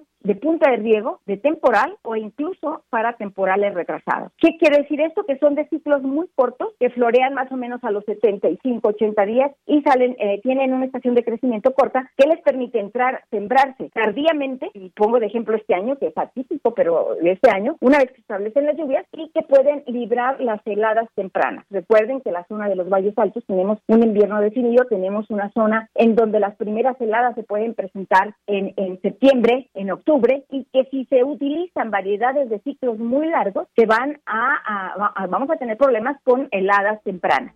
Por su parte, la doctora Consuelo López López, colaboradora del programa de mejoramiento genético de maíz y profesora de la FESCO Autitlán, asegura que a partir de la entrada en vigor del Tratado de Libre Comercio en América del Norte en 1994 y específicamente en los últimos ocho años, se ha presentado un incremento continuo en las importaciones de maíz amarillo, principalmente proveniente de Estados Unidos. 95% de dicho maíz proviene de semillas transgénicas, las cuales, de acuerdo con la evidencia científica causan serios daños a la salud humana y al medio ambiente, pero además terminan contaminando al grano nativo de nuestro país. La investigadora universitaria asegura que contamos con la capacidad de avanzar en la sustitución de las importaciones a partir de estas nuevas variedades de maíz que se han desarrollado en la UNAM y en otros centros de investigación, por lo que ahora es necesario trabajar con los productores de semillas para su producción masiva y comercialización. La doctora Tadeo Robledo nos explica los avances de dicha innovación universitaria. Estamos aquí resolviendo dos tipos de problemas. Por un lado, contar con variedades amarillas que son altamente productivas para esta zona y variedades que le permiten al productor sembrarlas de una manera más tardía, o sea, ya una vez que el, temporal se establece y que alcanzan a obtener producción este, para los diferentes usos que el productor decida darles al grano que obtenga. Y por el otro lado, también con un ah, precio competitivo, puesto que acercándose a la universidad podrían tener acceso a estas variedades de una manera mucho más económica que lo que ocurre con las compañías transnacionales, que definitivamente ni siquiera entran a solucionar la problemática de las zonas a las que yo me estoy refiriendo. Este trabajo fue desarrollado en la FESCO Autitlán por un grupo multidisciplinario de investigadores universitarios con la finalidad de generar alternativas para solucionar la problemática de importación de maíz transgénico que afecta a la salud de millones de personas. Escuchemos nuevamente a la doctora Margarita Tadeo. Todo este trabajo de investigación se lleva a cabo en la Facultad de Estudios Superiores Cautitlán. Nosotros como equipo de investigadores, el equipo que yo encabezo, estamos conformados por más de 16 investigadores a nivel nacional. Una línea de investigación, un equipo de trabajo, sobre todo en el caso del mejoramiento genético, tiene que estar conformado por diferentes especialidades. Mi especialidad, yo soy fitomejoradora de origen, ingeniero agrónomo fitomejoradora. En el equipo está un doctor que también trabaja en fitomejoramiento de plantas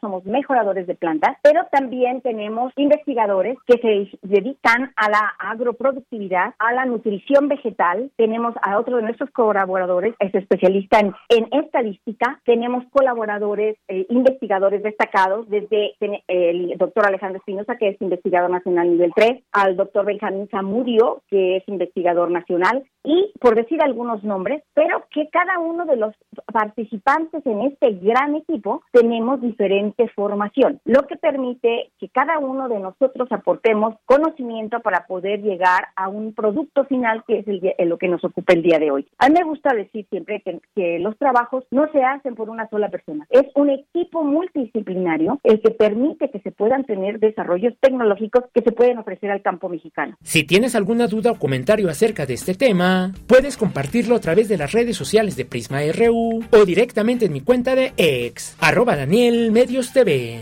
Para Radio UNAM, Daniel Olivares Aranda. La naturaleza te habla, no hay que descifrar. Su mensaje es amplio, cubre de paz. Prisma RU. Relatamos al mundo.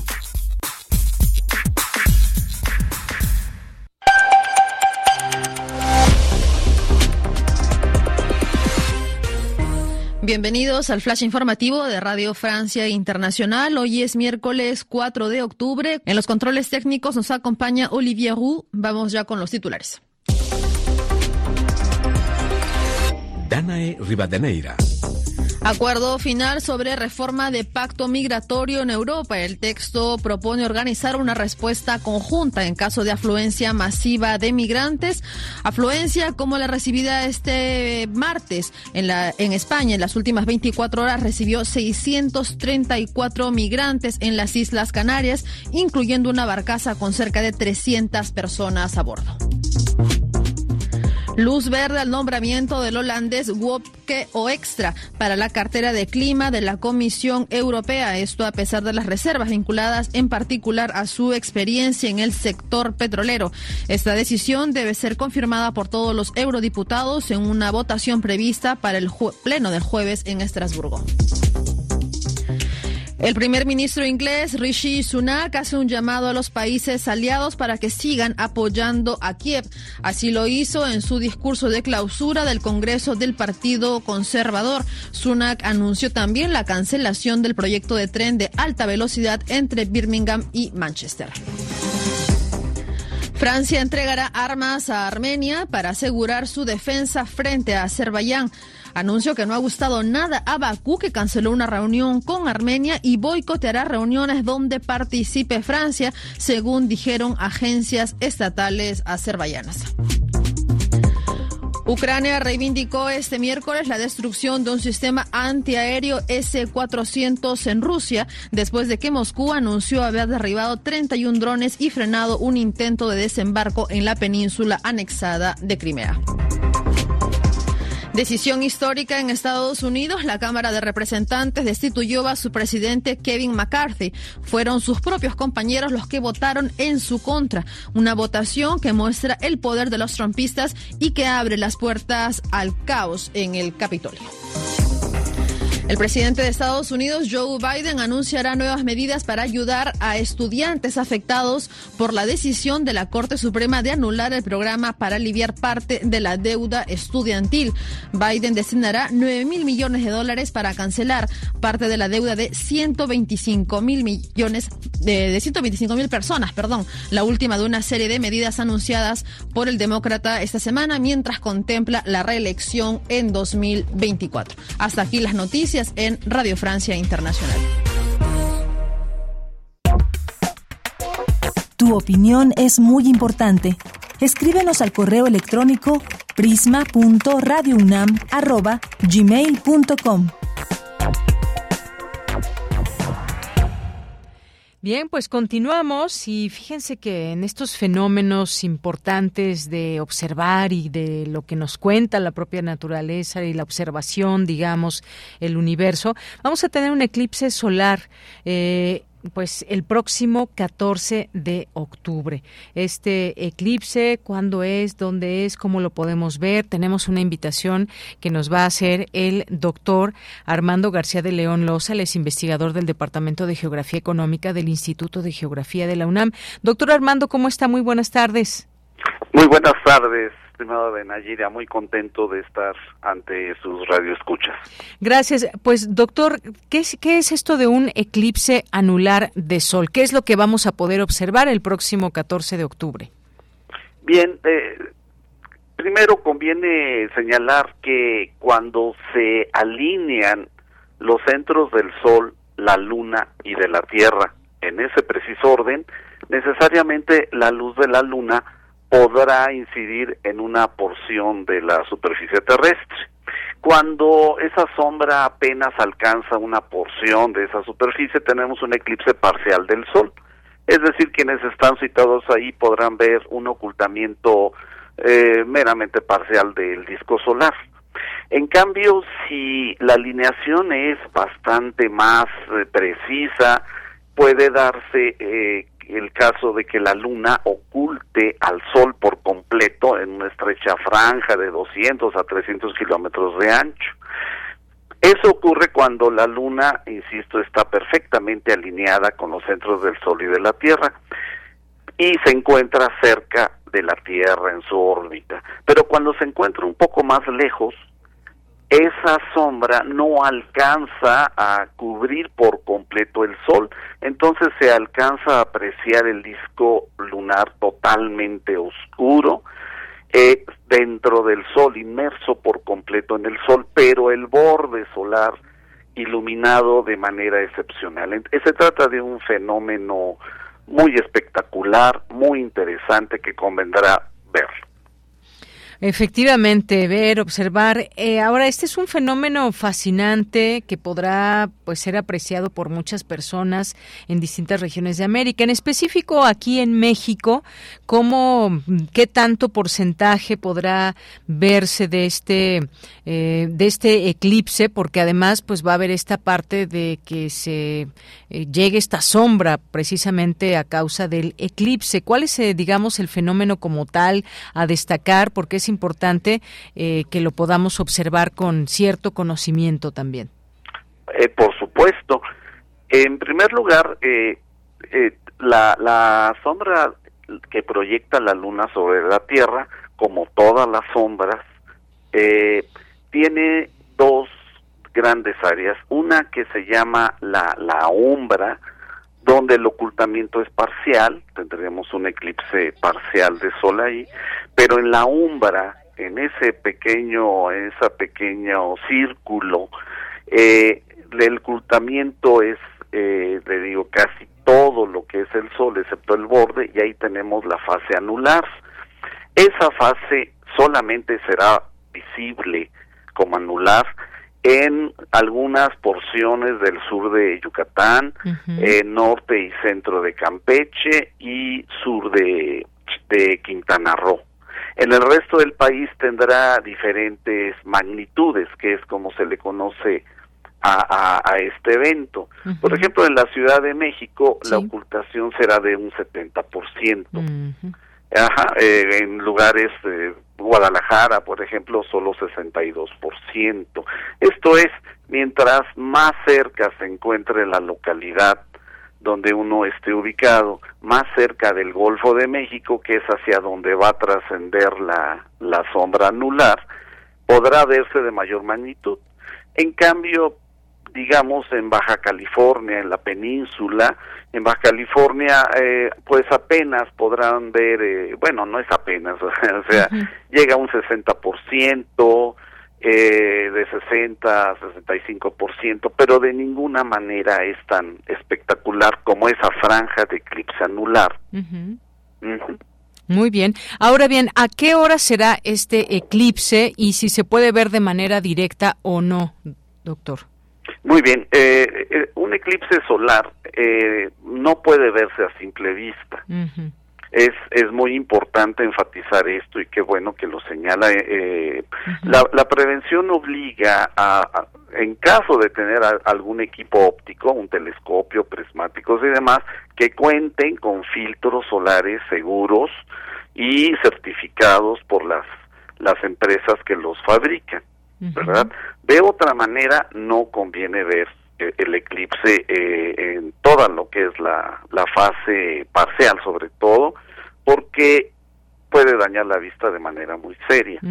Entonces, ahí hay diversos recursos. Uno es eh, tomar una cartulina de ponerla fija mirando hacia el sol, hacer efectuar un orificio con un lápiz simplemente y de manera natural va a proyectar el mismo cono de, de sombra eh, y va a poderse proyectar sobre un papel un papel de color claro no muy oscuro va a va a poder proyectar las diferentes eh, fases del eclipse de hecho es tan interesante este fenómeno óptico que la sombra que se proyecta durante un eclipse solar que proyectan los árboles en el suelo, sobre el terreno, eh, no es, no son simplemente manchas de luz como las que hay en este momento, si es que está eh, soleado el día.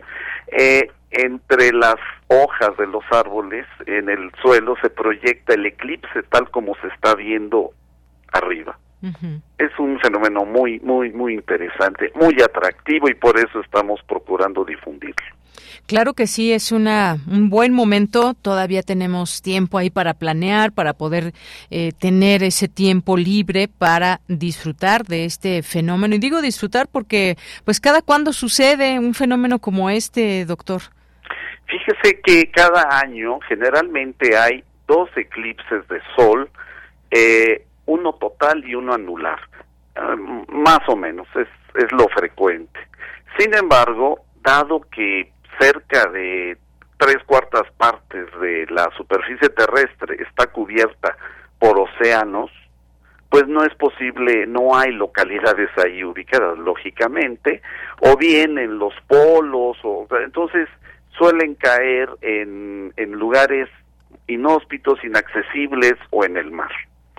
De ahí es que son muy escasos y depende mucho de la suerte, mm, más que de la suerte de las leyes de la astrofísica. Por ejemplo, en, en hacia la Patagonia, en el sur del continente americano, han habido cerca de dos eclipses totales y, y habrá tres anulares en cuatro o cinco años, ¿verdad? Pero en cambio, en contraste, en la República Mexicana, el último eclipse anular ocurrió el 30 de mayo de 1984. O sea, hace ya 39 años. Y el próximo ocurrirá hasta el 16 de enero del año 2056. Órale, no, pues falta mucho todavía. En algunos lugares hay, por la coincidencia de la alineación Sol, Tierra, Luna, Sol, Luna, Tierra, se, se da con alguna frecuencia y luego ya no ocurren en 60 años. Entonces, esta es una oportunidad muy muy óptima, muy a la mano, ¿verdad? Para verlo en territorio nacional. Por supuesto, y además en nuestra UNAM, pues va a haber también un momento importante para verlo, eh, ahí en las islas de Ciudad Universitaria. Hay pues ya todo un evento preparado que se llama Picnic bajo la sombra y que va a ser ahí justamente en las islas de Ciudad Universitaria. Hay que llegar temprano porque este, este fenómeno se podrá ver a partir de las 9.36 me parece. ¿Y cuánto dura?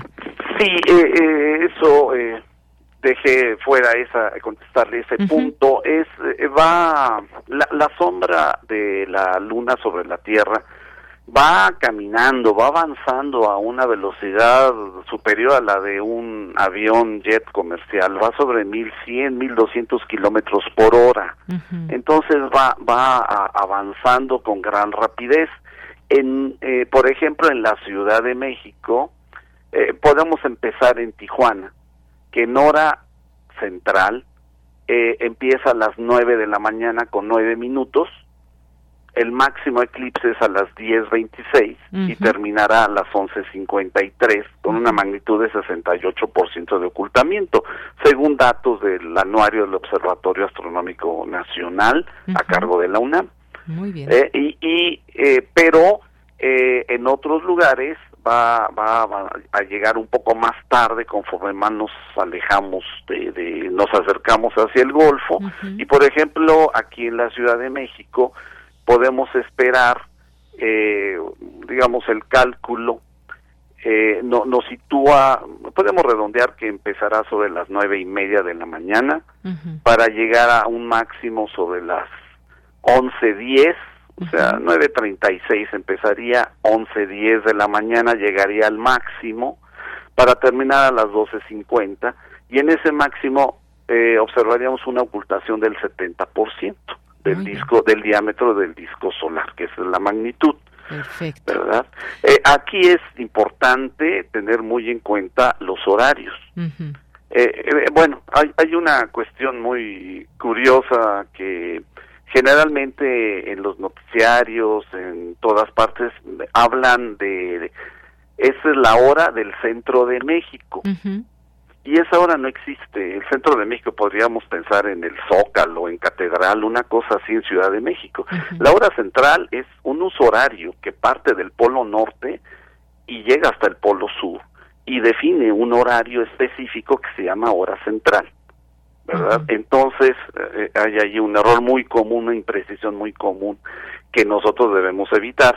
Y entonces, eh, eh, porque, por ejemplo, en Quintana Roo tienen un, un horario distinto y allá eh, en hora central son las 9.52 el inicio y el máximo a las 11.32, pero ellos tienen una hora adelante, tienen la hora del este del meridiano 75 grados al oeste de Greenwich, entonces para ellos empezará a las 10.52, llegará al máximo 12.32 y el final a las 2.16.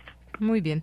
Bueno, pues ahí dejamos esta invitación. Doctor, le agradezco mucho esta explicación, esta invitación que nos hace. Ojalá que mucha gente se entusiasme por estos fenómenos que no suceden muy seguido y que son parte pues de este entorno, de este universo que siempre nos tiene lleno de sorpresas y conocimientos y pues mucho que nos da también esa mirada desde desde la ciencia. Ahí habrá distintos invitados en las islas de Ciudad Universitaria en este picnic bajo la sombra. Eh, pues muchas gracias, gracias doctor. A sus órdenes y una invitación para que lo vean siempre y cuando el cielo esté despejado. Así es. Eso es muy importante. Si el cielo se nubla, lamentablemente no se podría apreciar en su justa dimensión una serie de fenómenos ópticos que están asociados. Ojalá que tengamos suerte. Ojalá que sí. Agradezco la invitación. Gracias, doctor. Hasta luego. Buenas tardes. Fue el doctor Armando García de León Loza, investigador del Departamento de Geografía Económica del Instituto de Geografía de la UNAM. Y nos vamos a la sección Ciencia Real con Dulce, García. Ciencia Real. Más allá de las verdades están las realidades. Capítulo 1. Te voy a comer.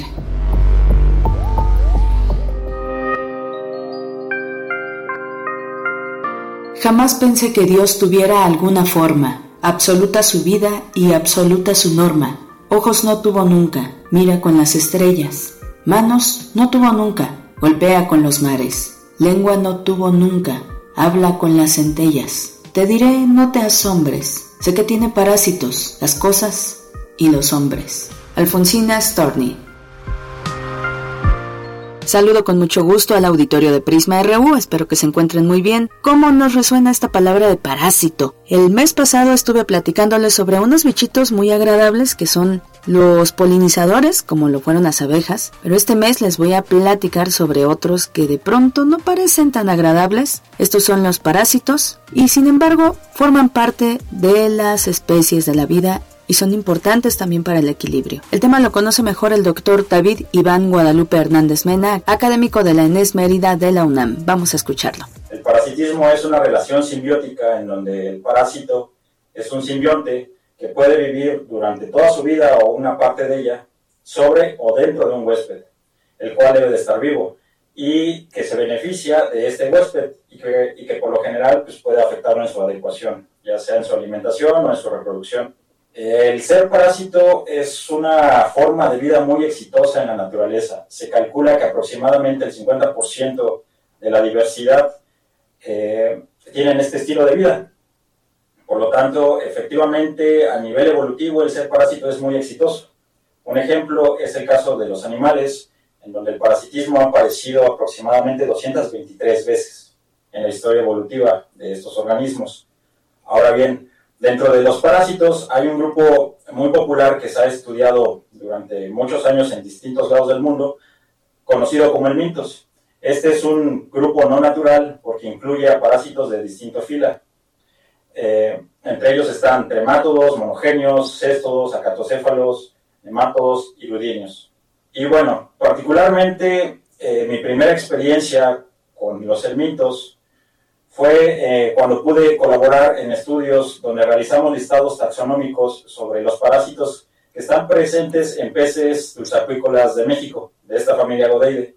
Teníamos la ventaja de que México eh, tiene una gran cantidad de especies registradas, las cuales están clasificadas en 77 familias, lo que representa más o menos el 50% de la diversidad mundial de digenios conocidos. Dimos cuenta de que todos estos datos que aportamos sirvieron para que por primera vez algunas familias que no estaban representadas conociéramos sus relaciones evolutivas.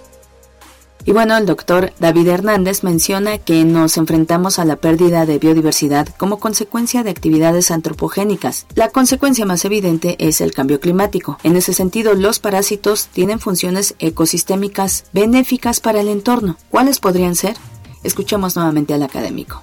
Se ha calculado que más o menos hay 8.7 millones de especies sobre la Tierra, de las cuales más o menos se han descrito 1.5 millones, pero eh, se calcula que hay un millón de especies en peligro de extinción, y esto solo contabilizando a las especies descritas, por lo que no se sabe nada de aquellas otras especies que aún están sin describir. Entonces, eh, todo este conocimiento faltante, o que va a faltar si es que estas especies se extinguen, desde un punto particular de vista como investigador de, la biodiversidad, es preocupante porque habrá conocimiento que nos haga falta. Por ejemplo, podemos tener un déficit lineal, es decir, que ya no vamos a alcanzar a describir las especies que ya se extinguieron. O vamos a tener también un déficit darwiniano, porque vamos, ya no vamos a alcanzar a comprender eh, toda esa parte del árbol de la vida a nivel filogenético y evolutivo.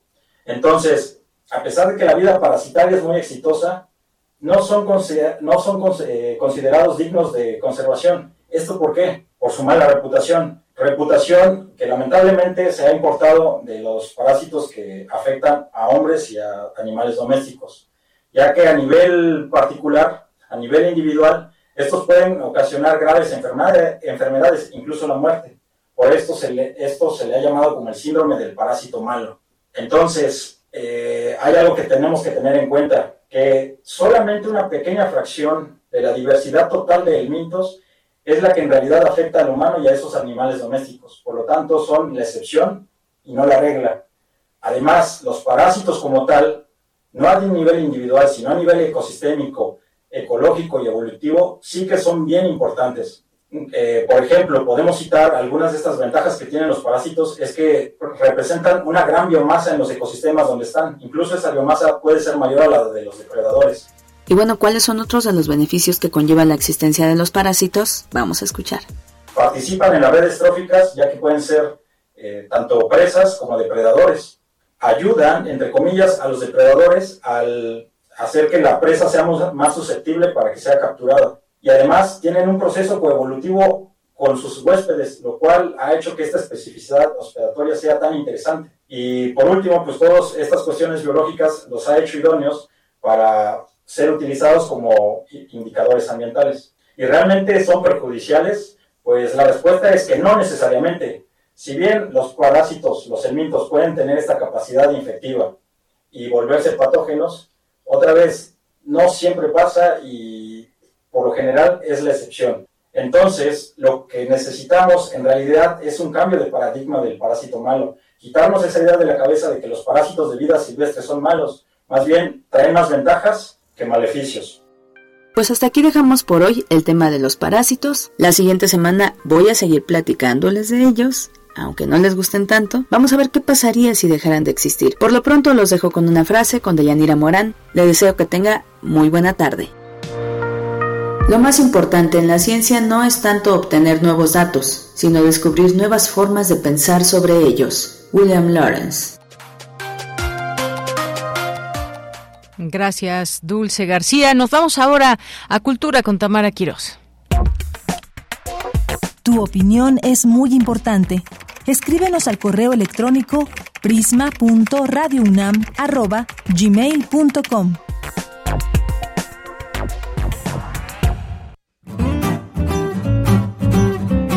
Cultura RU. Deyanira, te saludo con mucho gusto y también al auditorio de Prisma RU que sigue nuestra transmisión a través de Radio UNAM, ya acercándonos al final de esta transmisión y les tengo información de un evento que se realizará en el Museo Universitario del Chopo. La coreógrafa colombiana Marta Ingapié Charri estrenará en México Amazonia 2040.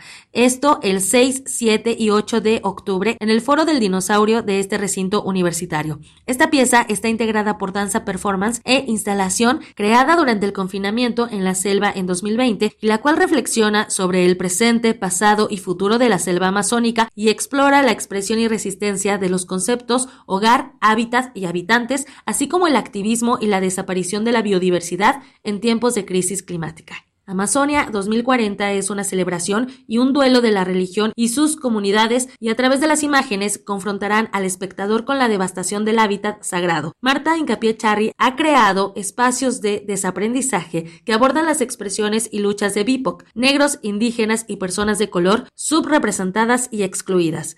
Esta artista colombiana, además de ser performer, es coreógrafa, investigadora y curadora de Colonial, tiene un máster en artes en la Universidad de las Artes de Berlín, estudió danza en su país natal y en su práctica curatorial, además de reflexionar sobre los procesos de descolonialidad, también reflexiona sobre las formas de supervivencia que los artistas han experimentado en su migración a Europa o como parte de utopías locales. Se estará presentando 6, 7 y 8 de octubre en el Foro del Dinosaurio, así que vamos a escuchar más detalles sobre Amazonia 2040 en voz de Marta Incapié Cuando comenzaron los lockdowns, el, digamos el primer gran lockdown que fue en, marzo de 2020, eh, me encontraba yo eh, precisamente en la selva amazónica haciendo todo el research para la creación de la obra. Entonces, bueno, fue muy particular porque, claro, a pesar de que, mm, de que en la selva estábamos al aire libre, no con una supuesta libertad, también tuvo un impacto muy fuerte. Digamos, la comunicación entre los pueblos estaba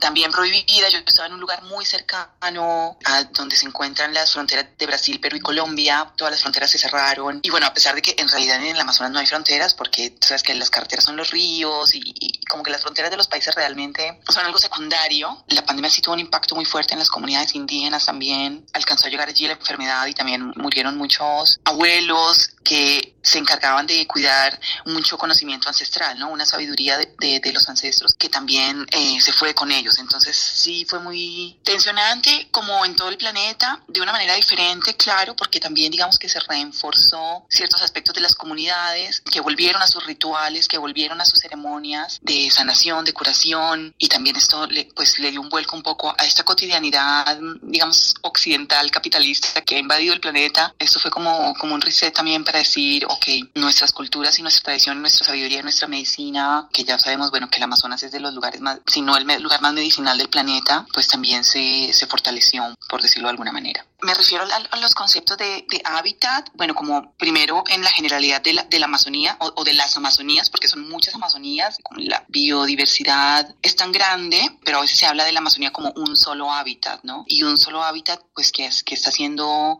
atacado, amenazado, quemado, arrasado, deforestado, y sin tener en cuenta realmente nuestra interdependencia con este hábitat a un nivel planetario, ¿no? Más allá de donde vivamos, o sea, así como afecta, como tú dices, a los habitantes nativos, también todo lo que pasa en la Amazonía nos afecta a todos los demás sin importar en qué parte de la Tierra vivamos. Y este es un aspecto de los más importantes para mí, como recalcar esta interconexión y esta interdependencia que toda la humanidad y que todos los hábitats nos tienen en relación con la Amazonía. Y bueno, en cuanto a los habitantes, pues me refiero al presente, pasado y futuro de la Amazonía, a los habitantes, a estas comunidades que estaban en el pasado, algunas ya inexistentes, eh, muchas que están todavía en el presente resistiendo con toda su, su sabiduría y todo su, su, conocimiento. Entonces hablo de diferentes contextos y experiencias de comunidades como la Nucac, la Ticuna, la Macuna, y en diferentes tiempos y con diferentes perspectivas. Todavía es, es un tema muy, muy amplio, muy extenso, que no logro abarcarlo en la hora que dura el performance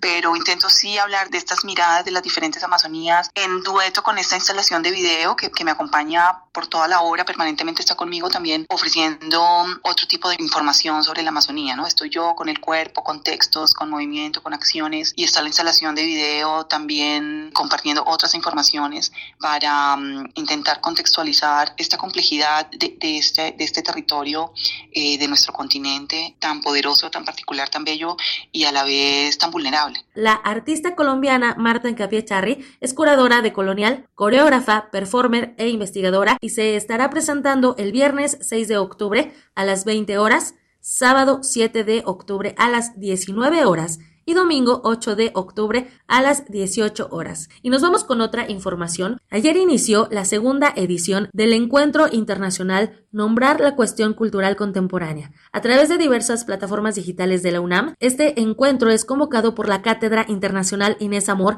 en Gestión Cultural y el Museo Universitario Arte Contemporáneo de la Coordinación de Difusión Cultural de la máxima casa de estudios. Como materia prima de esta reflexión, se abordarán tres verbos, incluir, ecologizar y reconstruir. Durante esta jornada, los agentes culturales y colectivas participantes han otorgado herramientas de sostenibilidad cultural que pueden impactar en los aspectos sociales, económicos y medioambientales del contexto contemporáneo. Escuchemos más detalles de este encuentro en voz de Julio García Murillo, subdirector de programas públicos del MUAC. Ya es el segundo encuentro que, que realizamos en colaboración con la Cátedra Inés Amor, bajo el nombre de Nombrar la Gestión Cultural Contemporánea. Y de alguna manera se abren una serie de preguntas como para abrir, ofrecer tácticas, herramientas, sobre todo alrededor de tres verbos que articulan cada uno de los días. Iniciamos con la pregunta sobre la inclusión. ¿De qué manera las preguntas y las prácticas específicas inclusivas o incluyentes de alguna manera afectan la manera en la que se proyectan y se administran y se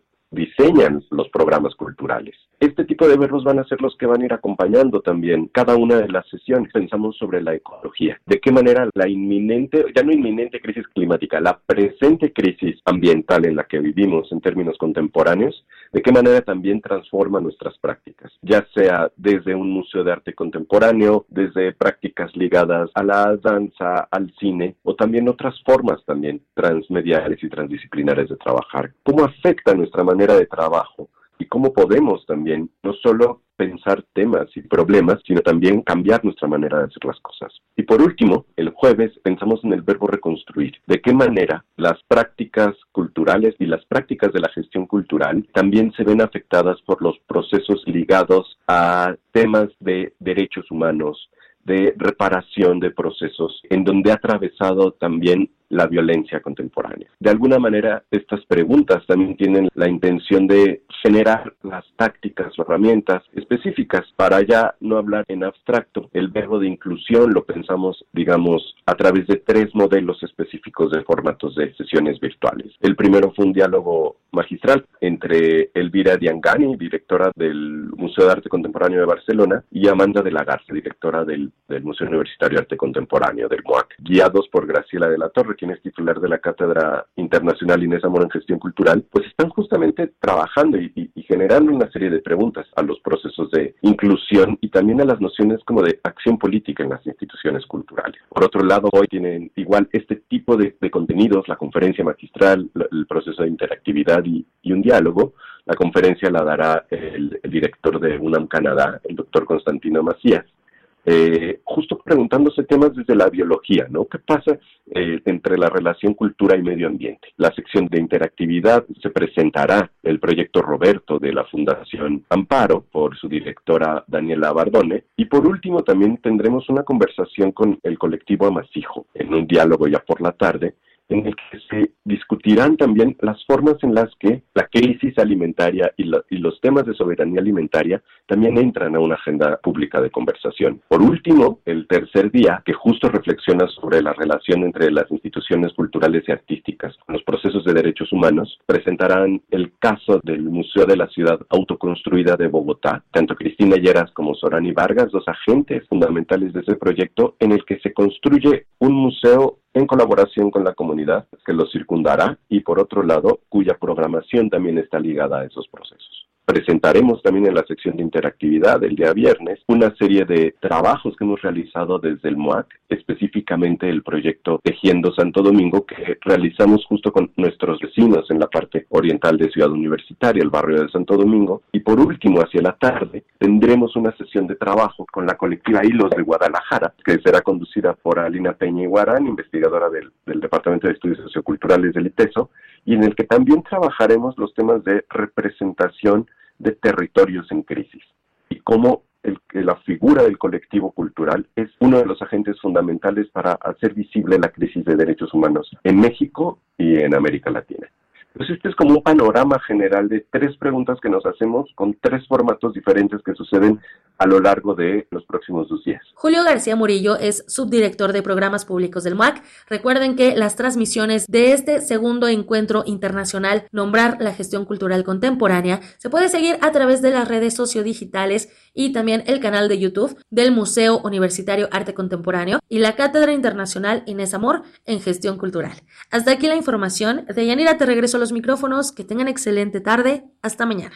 Hasta mañana, muchas gracias Tamara Quirós y nos, nos vemos mañana, no nos vemos, nos escuchamos mañana aquí en el 96.1 de FM. Recuerden, este, este es el informativo de una a 3 de la tarde de Radio UNAM, el programa Prisma RU. Y gracias a todo el equipo que siempre hace posible esta, esta transmisión en la producción eh, Marco Lubián, en la asistencia de producción Denis Licea, en los controles técnicos José de Jesús Silva, en la continuidad de Enrique Pacheco, aquí en los micrófonos de Yanira Morán y no me olvido, claro que no, de Iván Martínez que lleva nuestras redes sociales y que ya hacemos ahí el corte de caja para los boletos de sinergia. Aquí los tenemos, recójanlos porque si no les llega el viernes y hasta las 3 de la tarde ya cerramos ventanilla y bueno, lo que queremos es que vayan. Así que tenemos aquí sus boletos. Si las personas que ya eh, nos escribieron y que ya les dijo Iván que se ganaron un boleto, vénganlo a recoger por favor ya de una vez para que